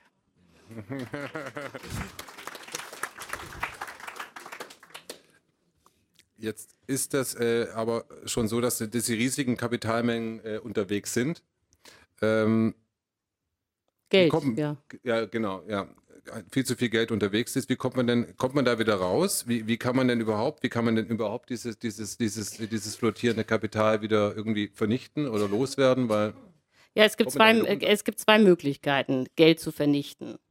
Ähm, äh, oder sagen wir mal so, äh, diese Geld, nee, anders gesagt, äh, diese Geldblase zu stabilisieren. Also Sie müssen sich das ja so vorstellen. Jetzt haben wir hier eine Realwirtschaft, die wird erdrückt von einer Geldblase, die oben drüber hängt. Mhm. Jetzt gibt es ja zwei Möglichkeiten. Entweder wir produzieren Wachstum äh, oder wir pumpen das Geld ab. Und ähm, zum Teil, äh, um jetzt erstmal mit der unschönen Variante anzufangen, ähm, wenn, dieses, wenn dieses Verhältnis so bleibt wie bisher, dann äh, äh, werden Sparer leider weiterhin keine Zinsen bekommen. Denn dass die Zinsen so niedrig sind im Augenblick, liegt nicht daran, dass die EZB jetzt ständig in den Kapitalmarkt oder äh, eingreift, sondern im Kern liegt es daran, äh, dass es viel zu viel Geld gibt. Das sehen Sie daran, dass auch in Großbritannien oder auch in Japan wird, werden auch keine Zinsen mehr gezahlt, obwohl die gar nicht in der Eurozone sind.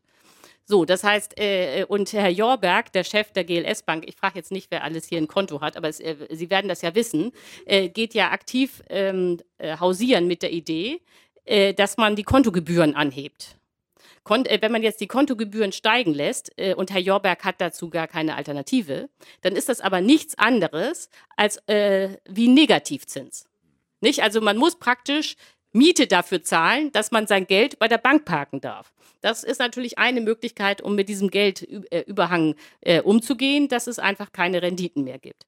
Die andere Möglichkeit ist, das wäre die intelligentere Variante ist, dass man die Leute, die sehr viel von diesem Geld haben, das ja, wie gesagt, im Wesentlichen dadurch entstanden ist, dass Banken sich untereinander Kredite gewährt haben, dass man also die, die davon profitiert haben, weil sie direkt am, an der Quelle saßen, also sprich die Reichen, äh, dass die, äh, dass man bei denen eine Vermögenssteuer erhebt oder eine äh, Grundsteuer, egal wie, also Vermögenssteuern, Erbschaftssteuern, Einkommensteuern, damit da oben das, das Geld von da oben zum Staat kommt der dann ja Nachfrage erzeugen würde. Also der Staat würde das Geld ja wieder ausgeben. Das ist übrigens etwas, was man, finde ich, gar nicht genug würdigen kann am Staat, dass er ausnahmsweise nicht spart, sondern er ist ja der Einzige, der immer alles ausgibt, was er auch bekommt.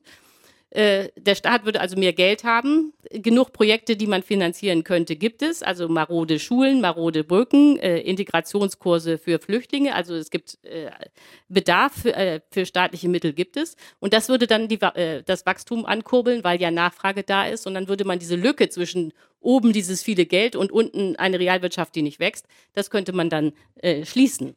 Aber Sie wissen genau, dass es ein No-Go-Thema in Deutschland ist, die Steuern zu erhöhen. Äh, das ist dramatisch, weil das müssen sich die Reichen klar machen. Entweder sie zahlen mehr Steuern oder sie verlieren ihr Geld. Aber es ist auf jeden Fall sowieso ein Verlustgeschäft. Ist der, der, Staat ist in vielerlei Hinsicht äh, gefragt. Das wäre auch vorher meine, meine Marx-Frage noch gewesen, so auch wieder im weiten Sinne. Äh, Sie, Sie, beschreiben ja in Ihrem Buch, wie wichtig der Staat für den Kapitalismus ist. Also unter anderem natürlich, weil er reguliert, unter anderem aber auch, weil er äh, natürlich die, äh, die Forschung in ganz hohem Maße finanziert. Ja, das stimmt. Also diese Erkenntnis ist aber nicht von mir. Also äh, überhaupt klaue ich, ich, ja nur die Erkenntnisse von anderen und stelle sie allgemeinverständlich dar. Aber es gibt äh, ein sehr schönes Buch, allerdings auch nur, also ein bisschen technisch kann ich jetzt nicht empfehlen, aber die, der Inhalt ist super, äh, von einer äh, Ökonomin, die heißt Mariana Mazzucato. Ähm, die ist jetzt äh, in London Professorin an der London School of Economics. Und die hat sich einfach mal angeguckt und das äh, sagt einfach alles. Das ist, äh, wo äh, wo eigentlich die Teile herkommen, die im Smartphone sind.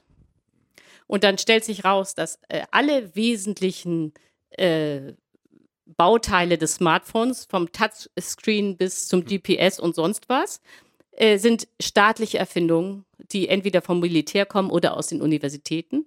Und alles, was Steve Jobs gemacht hat, das ist aber jetzt nicht klein zu reden, aber sozusagen seine privatwirtschaftliche Leistung war nur, in Anführungsstrichen, das Wissen, das da war äh, und das mit staatlichem Geld erforscht worden war, äh, zu einem markttauglichen Produkt zusammenzuführen. Und das ist immer so. Alle, die gesamte Forschung, äh, die dann den Kapitalismus vorantreibt, kommt aus staatlichen Laboren. Das äh, gilt auch für die Pharmaindustrie oder für alles, weil äh, Forschung einfach so wahnsinnig riskant und teuer ist. Das machen private Unternehmen nicht. Mit wenigen Ausnahmen. Aber Sie können zum Beispiel sehen, selbst in der Automobilindustrie, wie viele Leute arbeiten denn hier in der Automobilindustrie? Wir sind ja hier direkt am Standort. Okay, auch so ungefähr drei. Aber Sie werden das ja, Sie werden das ja kennen, äh, dass immer, wenn es wirklich teuer wird, also bei Elektromotoren oder Hybridmotoren oder ähm, so, ähm, arbeiten ja die äh, Autokonzerne zum Teil äh, sogar konzernübergreifend zusammen, um das Risiko zu minimieren. Äh, was nur zeigt, dass eben Forschung äh, ohne den Staat äh, gar nicht ginge. Genau. Zwischenrein noch, das Buch, was ich hier liegen habe, gibt es auch da drüben käuflich zu erwerben. Wie gesagt, sehr zu empfehlen. Habe ich vorher vergessen zu sagen. Ich unter, falls Sie es kaufen, äh, signiere ich es auch. ja, sollten wir so langsam mal in die. In eine, wer ja, macht genau. denn das? Ich mit den Wortmeldungen? Oder wer? Ich, ich schreibe einfach mit. Wir können ja so ein paar äh, Fragen sammeln und ich schreibe mit und dann äh, beantworte ich die. Dann kriegt man vielleicht auch so ein bisschen raus, was Sie eigentlich am meisten interessiert. Nicht, dass ich an Ihnen vorbeirede. Ja. Hallo, ähm, Shankar ist mein Name. Ich bin Student an der Uni Tübingen für Geschichte. Mhm. Und ich hatte eine Frage, und zwar, um von der Vergangenheit quasi äh, von äh, Adam Smith zu kommen und dann Prognosen quasi für die Zukunft abzugeben. Mhm. Und zwar hat, haben Sie ja erwähnt, dass der grundlegende Motor der Volkswirtschaften, so wie Adam Smith das gesagt hat, die Erwerbsarbeit ist oder die Arbeit an sich. So, und dass das halt eine revolutionäre äh, Erkenntnis war damals und für die Industriegesellschaft von damals natürlich auch zutreffend. Jetzt ist meine Frage mhm. im Zuge der Änderung oder dem Wechsel quasi in die Dienstleistungsgesellschaft und jetzt mittlerweile von der Dienstleistungsgesellschaft in die Informationsgesellschaft, mhm. werden hier sehr viele Arbeitsplätze im Zuge der Maschinisierung ja wegfallen. So. Und da braucht es dann quasi, äh, werden sehr, sehr viele Leute, um es platt zu sagen, arbeitslos. Und wir brauchen dann quasi entweder Umstrukturierung oder halt damit die Leute dann in diesem Sektor, in der Information, im Informationsbereich, brauchen wir halt Jobs. Mhm. So. Und dazu muss man ja hochqualifiziert sein. Mhm. Und jetzt ist meine Frage, mhm. weil Adam Smith ja gesagt hat, Arbeit ist der Motor der Gesellschaft. Ähm, inwiefern wird Arbeit nicht mehr der Motor der Gesellschaft, sondern ähm, die quasi wird dann eine, keine Arbeit zu haben, um es überspitzt zu sagen, ähm, ein erstrebenswerter Zustand. Ja, okay. Also ja. Äh, ja. bedingungsloses Ein äh, Grundeinkommen mhm. als Stichwort. Okay. Ja, genau, ich, ich, ich schreibe einfach mit. Ich würde sagen, wir nehmen noch ein paar Fragen und dann, damit äh, auch alle dann drankommen können. So, wie schätzen Sie die Tendenz ein, statt die Reichen äh, über Vermögens- und äh, Einkommen, höhere Einkommensteuer zu belasten, denen die Möglichkeit zu geben, privat sich an Investitionen zu beteiligen, zum Beispiel Autobahnen privat zu be äh, betreiben und solche Dinge. Mhm, okay, ja.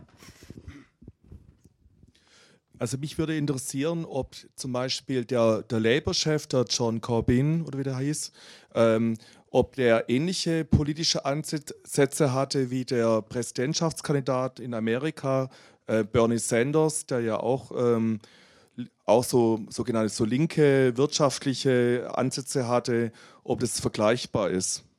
Mhm.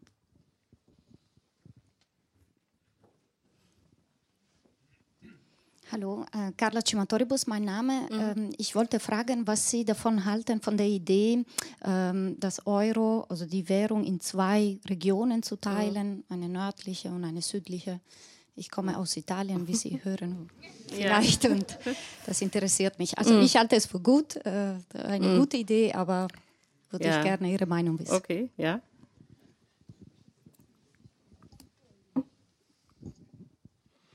Sie hatten vorgeschlagen, um den Exportüberschuss äh, zu beseitigen, dass Deutschland mehr importieren soll. Mhm. Meine Frage, ähm, an was haben Sie da gedacht? Sind das äh, Konsumgüter, sind das äh, äh, Produktionsgüter, etwas anderes, das weder Konsumgut noch Produktionsgut ist? Oder ist das Ihrer Ansicht nach völlig egal, was importiert wird? Okay, ja, okay. Ich nehme noch eine Frage. Oder, oder das sind ja jetzt schon fünf. Dann, ich habe äh, hab nur eine ganz so, kurze. Okay. Ja? Ähm, ich hätte gerne gewusst, ähm, ihr, der Buchtitel Kein Kapitalismus ist auch keine Lösung. Mhm. Wie Sie das genau meinen. okay, damit fange ich an. Also, ähm, äh, also wie, wie kam der Buchtitel zustande? Also um das ganz klar zu sagen, der stammt gar nicht von mir, sondern von meinem Verleger. Ich weiß nicht, ob Sie ähm, äh, wissen, wie Buchverträge äh, aussehen. Äh, der Autor darf alles entscheiden und machen, aber der Titel äh, wird vom Verleger festgelegt. So, also ich hätte das Buch so genannt, wie der Untertitel ist, nämlich ähm, Die Krise der heutigen Ökonomie, äh, was wir von Adam Smith, Karl Marx und Keynes lernen können. So, und da hat dann mein Verleger zu, zu mir gesagt, Ulrike, das kauft kein Mensch. So, dann hat er dann also diesen, kam er mit diesem Titel. Dann habe ich in der Taz rumgefragt, wie meine Kollegen das finden. Alle meine Kollegen haben gesagt, Ulrike, was ist denn das für ein schwachsinniger Titel? Das klingt ja wie kein Sex ist auch keine Lösung, kein Alkohol ist auch keine Lösung und so weiter. habe ich alles immer nach Frankfurt gemailt, hat mein Verleger nicht interessiert. Wie Sie sehen, dass der, äh, der Titel äh, immer noch der gleiche ist. Was ich jetzt aber zugeben muss, ist, erstens, äh, der Titel hat funktioniert, also weil die Leute haben tatsächlich hingeguckt. Ähm, und zweitens, er ist nicht ganz falsch, nicht? Äh, sondern äh, was ich Ihnen ja erzählen wollte und äh, was ich will, dass die, ähm, äh, die Leser mitnehmen, ist, dass die herrschende Theorie, die ja die gesamte Politikberatung macht, die sehr viel Einfluss hat, eine Theorie ist, in der der Kapitalismus nicht vorkommt. Und dieses kein Kapitalismus ist auch keine Lösung, äh, bezieht sich darauf, dass die herrschende Theorie diesen Kapitalismus einfach ignoriert. Gut, aber jetzt kennen Sie die gesamte Geschichte zu diesem Titel. Ähm, ja, dann äh, war äh, die Frage, vielleicht mache ich jetzt ähm, die Frage, die ist auch äh, schnell zu beantworten. Ja, wie wird man den deutschen Exportüberschuss los? Also welche Art von deutschen Importen könnte man sich vorstellen? Also es gibt zwei Wege, wie man die deutschen Importe hochsetzen könnte. Das eine ist, äh, um erstmal bei dem Vorschlag zu bleiben, jeder kriegt 5% mehr Lohn pro Jahr. Äh, das würde automatisch äh, die Importe hochsetzen, weil ähm, eine Form von Import ist, obwohl es zunächst nicht so aussieht. Sie fahren nach Griechenland und legen sich drei Wochen an den Strand. Das ist faktisch ein Import. Denn äh, wir, sie nehmen dann ja eine Dienstleistung im Ausland in Anspruch. Äh, das ist äh, die, äh, die deutsche Reiselust ist ein wesentlicher Teil unserer Importe und äh, das würde sich dann schon äh, automatisch in der Importbilanz niederschlagen. Oder sie würden anfangen, ähm, Schuhe aus Italien zu kaufen und sonst äh, äh, Käse aus Frankreich, aber auch ähm, Autos aus Frankreich, egal was, äh, das würde die Importe schon steigern, wenn wir hier höhere Löhne hätten. Äh, das Zweite wäre, das ähm, äh, wird ja auch immer vorgeschlagen und ist auch richtig, dass wir hier in Deutschland ein Investitionsprogramm auflegen. Also dass der Staat mehr Geld ausgibt für das, was äh, hier gebraucht wird, äh, beispielsweise eben, äh, dass man die Brücken saniert oder ähnliches. Auch das würde automatisch nicht alles, aber zum Teil in den Import fließen. Also äh, äh kurz gesagt, in dem Moment, wo Deutschland anfängt, einfach mehr Geld auszugeben und diese lange Sparzeit, die wir hinter uns haben, wir, also eigentlich ist es so, dass Deutschland seit 17 Jahren spart, wenn wir diesen Sparkurs aufgeben würden, würden wir schon ganz viel Druck äh, aus der Eurozone rausnehmen. Äh, damit komme ich jetzt, äh, Sie sehen, ich komme von hinten so äh, zu der Frage äh, äh, der, von Ihnen, ob es, was man mit zwei Euro-Regionen anstellen könnte. Also was ganz klar ist, ist, dass Italien und auch Frankreich nicht mehr lange im Euro bleiben können, wenn das läuft, so läuft wie bisher, dass nur Deutschland vom Euro profitiert. Das ist so. Sonst profitiert kein Land, nur wir und die anderen die Schäden haben.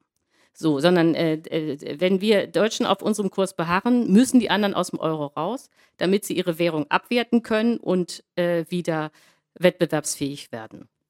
Äh, ich glaube, dass äh, jetzt mit dieser Variante ähm, die, äh, also diese Idee, dass man zwei Euro-Regionen hat, ähm, äh, wirkt charmant, weil dann ist die Idee, man hat einen Nord-Euro und einen Süd-Euro oder so und dann haben sozusagen, dann ist die Vorstellung, äh, dass Länder, die sich ähnlich sind, irgendwie zusammensitzen.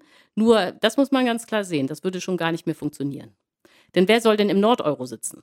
Wie gesagt, Frankreich kann auch nicht gegen Deutschland konkurrieren.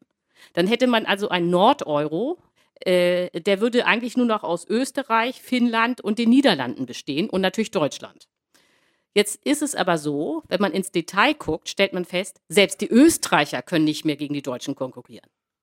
Das heißt eigentlich, äh, die Deutschen sind das einzige Land, das in voller Härte diesen Sparkurs durchgezogen hat, um Wettbewerbsvorteile zu Lasten seiner Nachbarn zu erwirtschaften. Das heißt, wenn man es ganz konsequent zu Ende denkt, und äh, solche Ökonomen gibt es, wäre die Lösung, Deutschland tritt aus dem Euro aus. Nee, im Ernst. So, und der Rest bleibt zusammen. Denn dann wären sie den größten Störenfried nämlich los.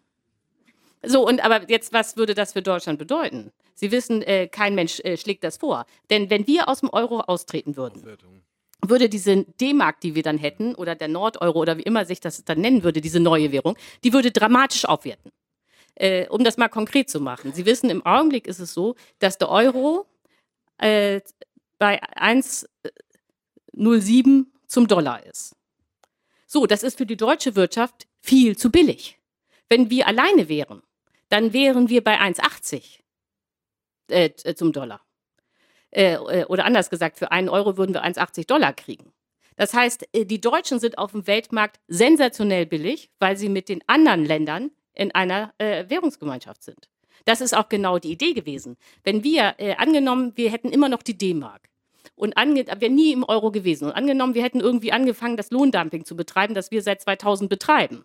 Dann wäre Folgendes passiert. Wir machen Lohndumping, also sind unsere Waren besonders billig. Dann will jeder diese Waren haben. Dann steigt der D-Mark-Kurs, weil alle ja D-Mark brauchen, um unsere Waren zu kaufen. Und das ganze Lohndumping hätte sich gar nicht gelohnt. Weswegen, kein Zufall, das Lohndumping in Deutschland erst anfängt, seitdem wir im Euro sind. So, und damit haben wir jetzt hier alle aber an die Wand gedrückt. Äh, so, also äh, jetzt wissen Sie auch, wie wahrscheinlich es ist, dass Deutschland aus dem Euro austritt, nämlich null. Äh, das hat ja sogar die AfD schon gemerkt, das finde ich ja interessant, äh, äh dass Deutschland vom Euro profitiert. Wenn Sie das jetzt als AfD-Programm angucken, das war ja eine euroskeptische Partei am Anfang, dann war die Idee nicht, dass Deutschland den Euro verlässt, sondern die Idee war, dass Griechenland den Euro verlassen soll. Das ist natürlich ein absurdes Parteiprogramm nicht? für eine Partei in Deutschland, dass man denkt, jemand anders macht irgendwas. Aber das zeigt eben, äh, dass die, selbst die AfD schon verstanden hat, dass Deutschland der größte Nutznießer vom Euro ist. So, und diese äh, Zeiten werden aber äh, irgendwann vorbei sein. Frage ist nur wann. Aber dass äh, die Deu also äh, und wenn das dann auseinanderkracht und Deutschland dann plötzlich mit einer Währung dasteht, äh, die dann bei 1,80 zum Dollar ist, das ist natürlich dann ein Riesenschaden, weil sie, dann wäre es ja so, wenn wir dann plötzlich auf so einer Währung sitzen, die keiner mehr bezahlen kann. Alle Banken müssen ihre Auslandskredite abschreiben, enorme Billionenschäden. Die sind alle pleite. Die Exportindustrie bricht zusammen, Riesenarbeitslosigkeit. Überall muss der Staat eingreifen, um äh, zu retten, was zu retten ist. Also enorme Staatsverschuldung.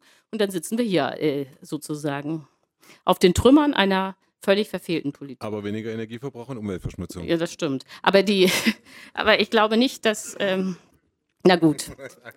Ich lasse das, genau. Dann war die Frage, ob jetzt der Labour-Chef Corbyn und äh, Bernie Sanders irgendwie die gleiche Politik äh, betrieben haben. Also ich glaube, was, ähm, äh, also es ist nicht alles vergleichbar. Beispielsweise ist ja der Labour-Chef auch für den Brexit.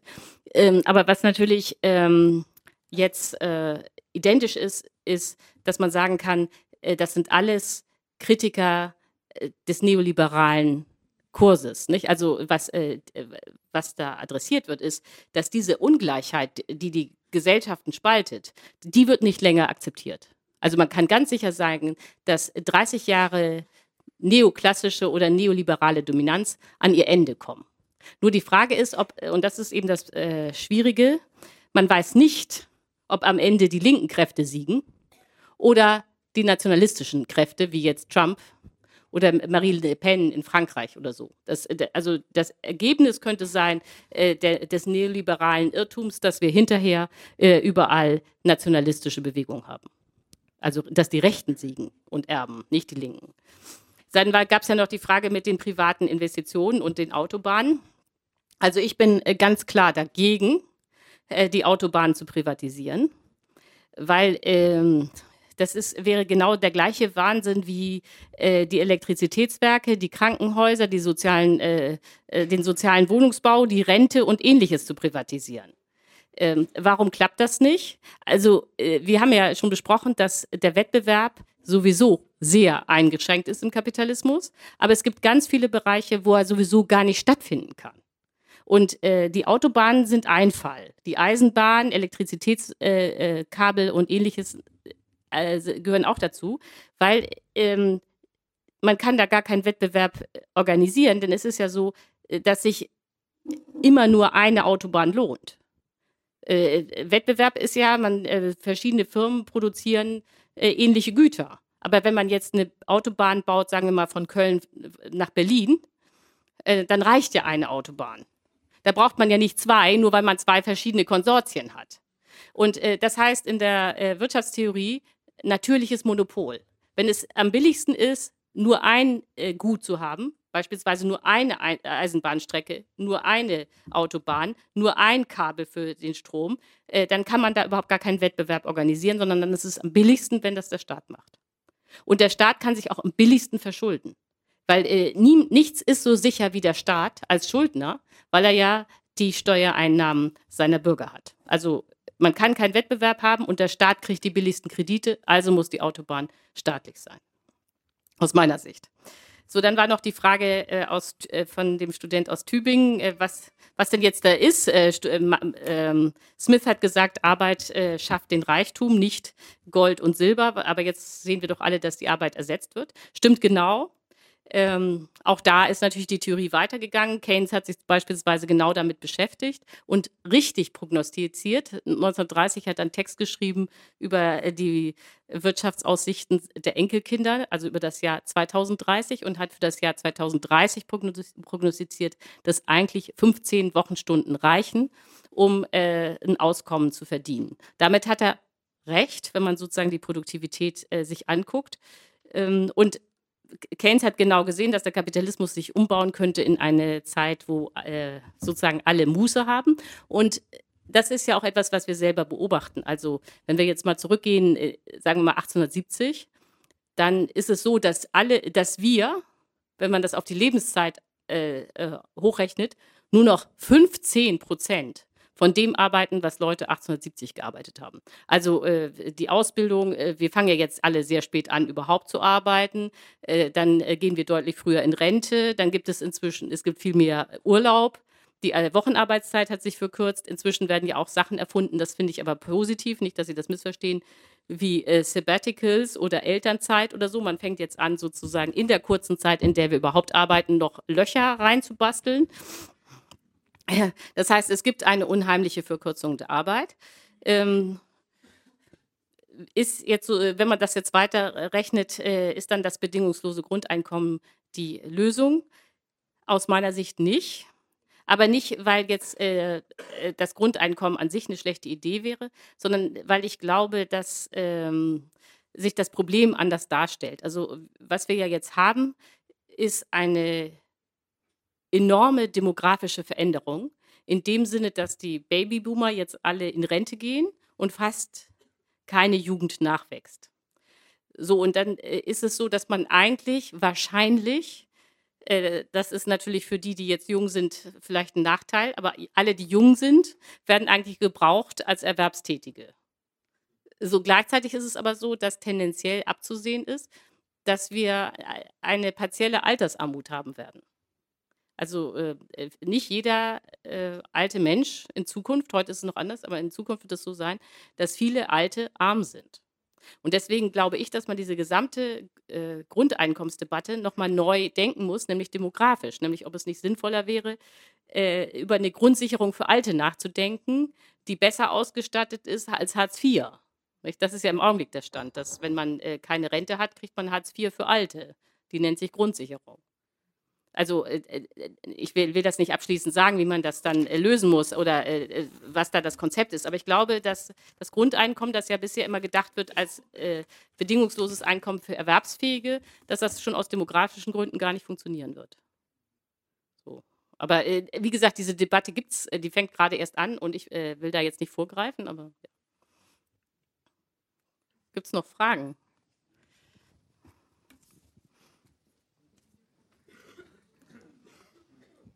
Ich habe vergessen, vorher noch was zu sagen. Wir schneiden mit heute Abend. Wenn Sie eine Frage nicht drin haben wollen, kommen Sie nachher zu mir und sagen Sie es mir. Wenn Sie jetzt noch eine Frage stellen, sagen Sie bitte einfach davor, bitte nicht aufzeichnen, dann schneiden wir es raus. Aber die Diskussion ist sehr spannend. Wenn Sie Ihre Frage drin lassen, wäre das toll. Darf ich vielleicht eine Frage stellen? Ähm, also ich verfolge das mit Interesse. Ich kann nicht sagen, dass ich ähm, zu all den Dingen, die Sie sagen, das Verständnis habe zu verstehen, warum das so ist. Ähm, mein Buch kaufen. Nein, also das, ja, das, das die Lösung am Ende ist, weiß ich nicht. ähm, ja, aber man. Äh, also ich, ich, ich weiß nun Folgendes: Ich weiß, dass es für, für komplexe Probleme keine einfachen Lösungen gibt. Und was ich mich ein bisschen frage, ist: Wir hören hier eine ziemlich gute Situationsanalyse. Ich finde es auch sehr interessant. Ähm, was mir so ein bisschen noch fehlt, ist zum einen die Beleuchtung der Frage nach ähm, dem Finanzsystem, sprich, Sie haben ein paar Sachen angesprochen, ähm, Regulierung und so weiter. Und zum anderen die Frage, ähm, was wir jetzt hier diskutiert haben, ist sehr lokal äh, auf Deutschland geschaut. Was müssen wir in Deutschland tun, um, um was zu verbessern? Wir sind ja beim Euro. Ähm, eigentlich müssen wir für die ganze Region überlegen, wie können wir da was erreichen. Natürlich können wir unsere Exportüberschüsse ähm, vermindern, um auch den anderen Ländern eine Möglichkeit zu geben, davon zu profitieren. Aber was wäre denn aus Ihrer Sicht ähm, ein Lösungsansatz und der kann nicht einfach sein und der kann nicht alle, alle Punkte berücksichtigen, weil es einfach zu komplex ist, weil zu viele Zusammenhänge da sind. Aber was glauben Sie denn, was müsste man tun in der Euro-Region, um die Euro-Region zu erhalten und ähm, diese, diese Unterschiede abzubauen, ähm, auch in Richtung ähm, Finanzsektor, Bankensektor, um da wieder, ich sag mal, Ruhe reinzubringen, mhm. in Anführungszeichen?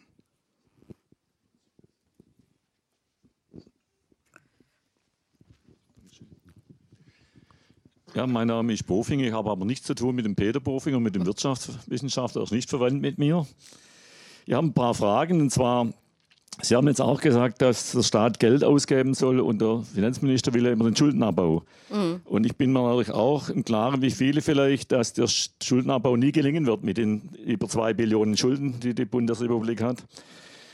Und jetzt ist natürlich die Frage, ist ein Staatsbankrott besser? Ich habe ja gehört, dass es in Argentinien gar nicht schlecht geklappt hat damals. Das wäre meine Frage, wäre das besser? Dann zur Bankenrettung und Immobilienkrise. Und zwar, ich habe auch gelesen, in Spanien ist es auch gewesen, die Immobilienkrise, haben die auch die Banken gerettet. Mhm. Da war ein Vorschlag, oder war das nicht so, ja? Äh, nee, die hatten eine Bankenkrise, ja, ja, genau. Ja, und war das nicht so, dass es, wäre das nicht so besser gewesen, statt der Staat die Banken gerettet hätte, hätte, hätte er den Leuten das Geld gegeben, dass sie ihre Kredit, Kredite zurückzahlen können, die hätten sie an der Bank wieder gegeben. Wäre das eine Lösung gewesen? Dann wären die Kleinen nicht kaputt gegangen. Dann das Wachstumsrezept vom Kapitalismus. Also ich denke, äh, es gibt keine Parteien, vielleicht die Linke, weiß ich nicht so genau, die nur immer vom Wachstum reden. Das heißt, es gibt Parteien, die nur vom Wachstum reden, außer den Linken, so muss ich sagen. Und die haben eigentlich für meine Einschätzung keine Rezepte. Wenn das Wachstum fehlt, funktioniert nichts mehr. Mhm. Und müssen wir nicht eben vom Wachstum wegkommen, weil je schneller wir wachsen, desto schneller geht diese Erde kaputt. Meine Frage. Dann nochmal so. tritt ganz bescheiden auf und sagt, er hätte ein paar kleine Fragen. Ja, ich, ich mache es aber wirklich kurz. Ja. ja. Zur Autoindustrie, E-Mobilität und auch, wir sind ja die Autoindustrie-Region hier und Fabrik 4.0, das fällt da richtig zusammen, die zwei Probleme in der Produktion.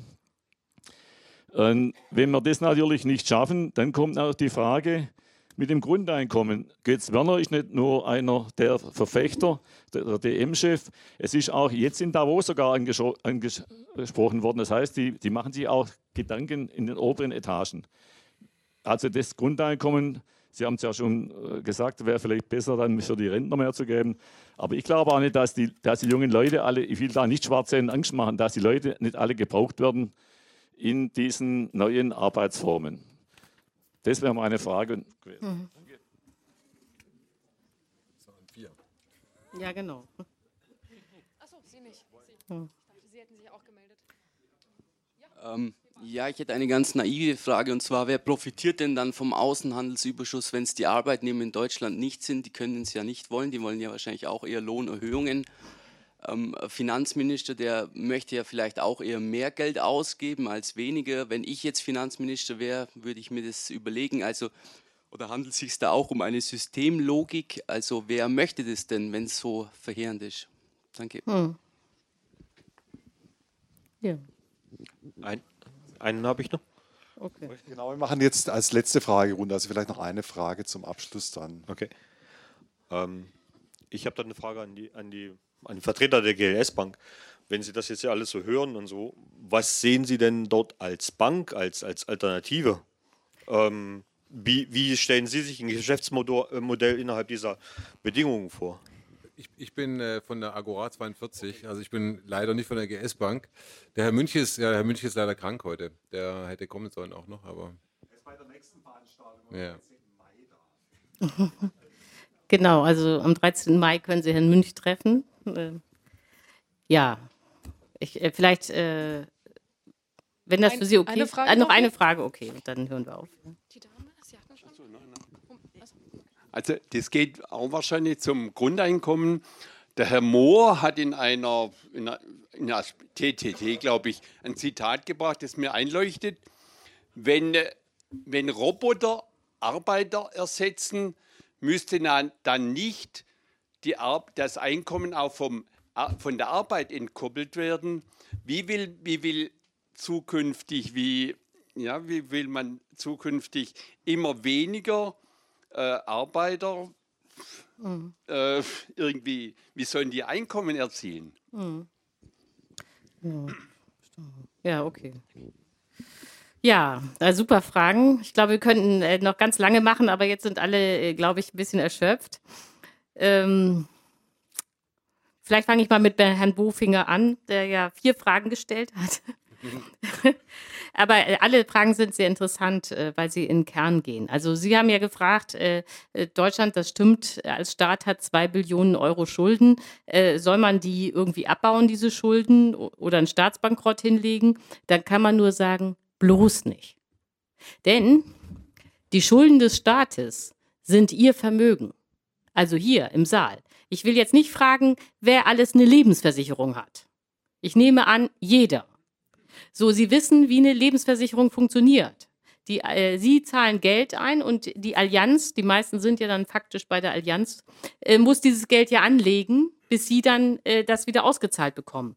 Und äh, schon allein die rechtliche Struktur der Lebensversicherung ist so, dass die fast nicht in Aktien anlegen dürfen, sondern nur in Staatspapieren. Das heißt, äh, die schwarze Null von äh, Schäuble, der keine neuen Staatsschulden machen will, bringt alle Lebensversicherungen total in Nöte. Die wissen gar nicht mehr, wo sie anlegen sollen. Denn äh, die äh, Sparer sparen ja weiter. Und äh, jeder zahlt ständig seine Lebensversicherungsprämien, äh, Versicherungsprämien, aber die Versicherungen wissen nicht mehr, wohin mit dem Geld. Oder um das äh, Drama noch klarer zu machen, äh, das, äh, was ich Ihnen jetzt erkläre, heißt Saldenmechanik, ist aber absolut zentral, um zu verstehen, was in Deutschland eigentlich los ist. Äh, in Deutschland ist es im Augenblick so, dass jeder spart. Also äh, die privaten Haushalte sparen sowieso immer in der Summe.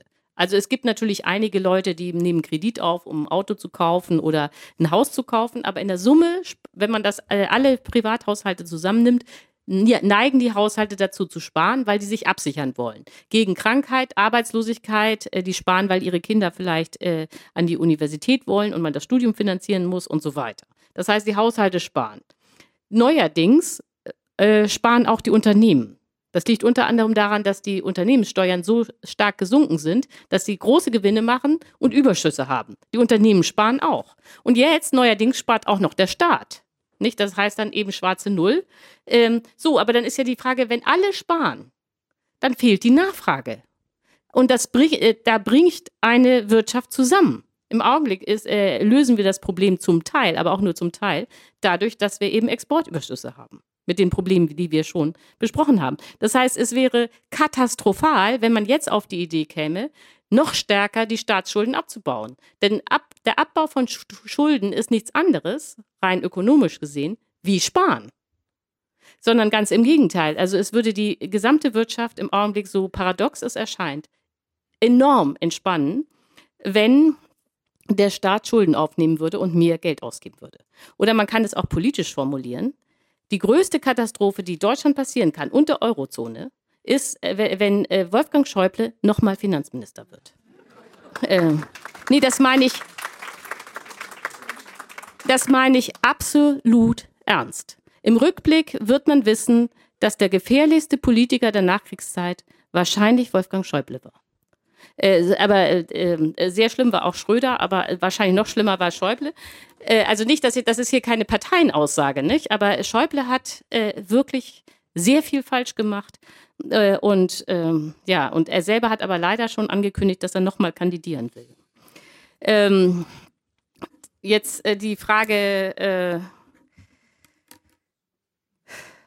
der- die Frage mit dem unendlichen Wachstum, das kam ja auch von Herrn Bofinger, äh, da haben Sie natürlich wieder äh, völlig recht. Also im Augenblick ist es so, dass wir so tun, als äh, würden wir, äh, nee, anders gesagt, im Augenblick verbrauchen wir zwei Planeten. Sie wissen aber, wir haben nur einen. Äh, Das heißt, dass äh, dieses unendliche Wachstum kann in einer endlichen Welt nicht funktionieren. Es ist völlig klar.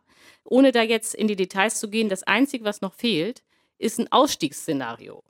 Denn äh, im, Augenblick ist die Situation theoretisch gesehen so: Hier haben wir die äh, dynamische, den dynamischen Kapitalismus. Da haben wir die Vision von einer ökologischen Kreislaufwirtschaft, wo man alles recycelt, was man verbraucht. Diese Vision einer Kreislaufwirtschaft würde auch funktionieren. Aber das Einzige, was fehlt, leider, ist die Brücke, das heißt die Transformation.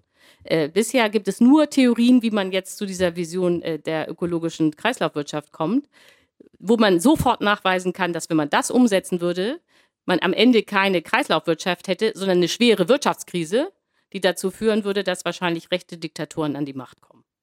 So, dass jetzt diese Transformation, diese Brücke fehlt, liegt auch wieder daran, äh, dass eben äh, in den Universitäten nur diese Neoklassik äh, gelehrt wird. Denn das wäre eigentlich eine Aufgabe für Ökonomen, diese Transformation zu modellieren. Macht keiner, was, was, eben daran liegt, dass die sowieso in einem fiktiven Mittelalter sitzen. Nee, das zeigt also, wie zentral diese Frage mit der Theorie ist, um zu verstehen, warum viele äh, Dinge äh, nicht richtig analysiert und auch politisch nicht richtig gelöst werden. Ähm, dann war noch die Frage, ja, was ist denn jetzt mit der, was muss man denn jetzt in der Eurozone machen? Ähm, äh, ich habe sie so verstanden, was ist jetzt am dringendsten oder wie kann man diese vielen unterschiedlichen Länder auch ähm, in einen, ähm, unter einen Hut bekommen? Äh, ich, es wäre eigentlich relativ einfach, die Eurozone zu stabilisieren. Und zwar müsste man darauf achten, dass je, in jedem Land die Löhne genau mit der Produktivität steigen. Das bedeutet, um das zu übersetzen, die Löhne in Griechenland waren zu hoch. Das ist, äh, also äh, da war es so, dass äh, zwischen ähm, 2000 und 2008 haben sich die Löhne in Griechenland zum Teil um, um 150 Prozent äh, gesteigert. Das heißt, die haben sich zum Teil verdoppelt. Gleichzeitig ist aber die Produktivität der Wirtschaft in Griechenland gar nicht gestiegen. So, das kann nicht funktionieren. Das heißt, die Löhne in Griechenland, das ist tragisch für die Griechen, aber die mussten sinken. So, aber das heißt im Umkehrschluss auch, die Löhne in Deutschland müssen steigen. Es kann nicht sein, dass man bei einigen Ländern sagt, eben bei den Griechen, zum Teil auch bei den Spaniern, ja, ihr habt zu viel verdient. Sondern das Gleiche, so erstaunlich das ist, gilt für Deutschland, hier wurde zu wenig verdient. So, und äh, das muss sich angleichen. Wenn man das schafft, dass äh, jedes Land sozusagen äh, die Löhne hat, die zu seiner eigenen Produktivität passt, dann würde der Euro auch nicht mehr unter Spannung stehen. Und das wäre an sich simpel, kann aber wieder nicht gedacht werden, weil ja die Neoklassik in solchen Kategorien überhaupt nicht operiert. Und in der EZB und in der Eurogruppe sitzen nur Ökonomen, die Neoklassiker sind. Das heißt, äh, nochmal, also es ist nicht umsonst, sich mit Marx, Keynes und Smith zu beschäftigen. Denn äh, äh, wenn wir eine politische Option haben wollen, die nicht in der Katastrophe endet, muss man, glaube ich, an der Theorie ansetzen. Und äh, weil äh, äh, auch Schäuble, das war ja die Frage, glaubt ja alles, was ihm der Sachverständigenrat erzählt. Äh, ja, das, äh, was jetzt habe ich jetzt, äh, jetzt habe ich irgendwie, ich glaube, ich glaube. Ach, die? Die, ja, genau, die Immobilienkrise ähm, und die Bankenregulierung. Also, ja, da hatte ich mir sogar noch was äh, aufgeschrieben. Also die Regulierung, wenn man jetzt, äh, wenn, wenn man sich fragt, was ist bei den Banken am wichtigsten, glaube ich wirklich, dass man dieses ganze Geschäft mit den Derivaten, das heißt die Spekulation, müsste man verbieten. Äh, das geht zum Teil nicht, aber das, das äh, sind hier Banker, muss ich nochmal fragen. Gar keine, sonst. Einer, ja. Also äh, gut, äh, weil, weil gar keine Banker da sind, äh, mache ich da keinen Einschnitt, also oder keine, äh, keine Ausnahme. Man müsste die Derivate verbieten und man müsste die Eigenkapitalquote bei den Banken hochsetzen. Also im Augenblick ist es so, dass Banken mit einer Eigenkapitalquote von 3% der Bilanzsumme operieren. Das heißt, sie haben nur fremdes Geld, mit dem sie dann spekulieren. Äh, Das ist Quatsch. Also die Banken müssten sehr viel mehr Aktienkapital haben, was dann ein Verlustpuffer wäre, falls es zu einer Krise kommt. Äh, Das haben die Banken aber bisher erfolgreich verhindert durch massiven Lobbyismus, weil allen völlig klar war, dass das Eigenkapital eigentlich hoch muss. Nur es ist einfach so, wenn man viele Aktionäre hat, muss man ja die Gewinne an die Aktionäre ausschütten, was bedeutet, dass die Investmentbanker keine Boni mehr kassieren können. Sie müssen sich das so vorstellen, dass die Hälfte des Gewinns der Deutschen Bank geht nicht etwa an die Aktionäre, die das Risiko tragen, sondern an die Investmentbanker. Diese schöne Welt wäre natürlich vorbei, wenn es mehr Aktionäre gäbe und man das vorschreibt. Ja. Ich weiß nicht, ob das ein gutes Schlusswort ist. Doch,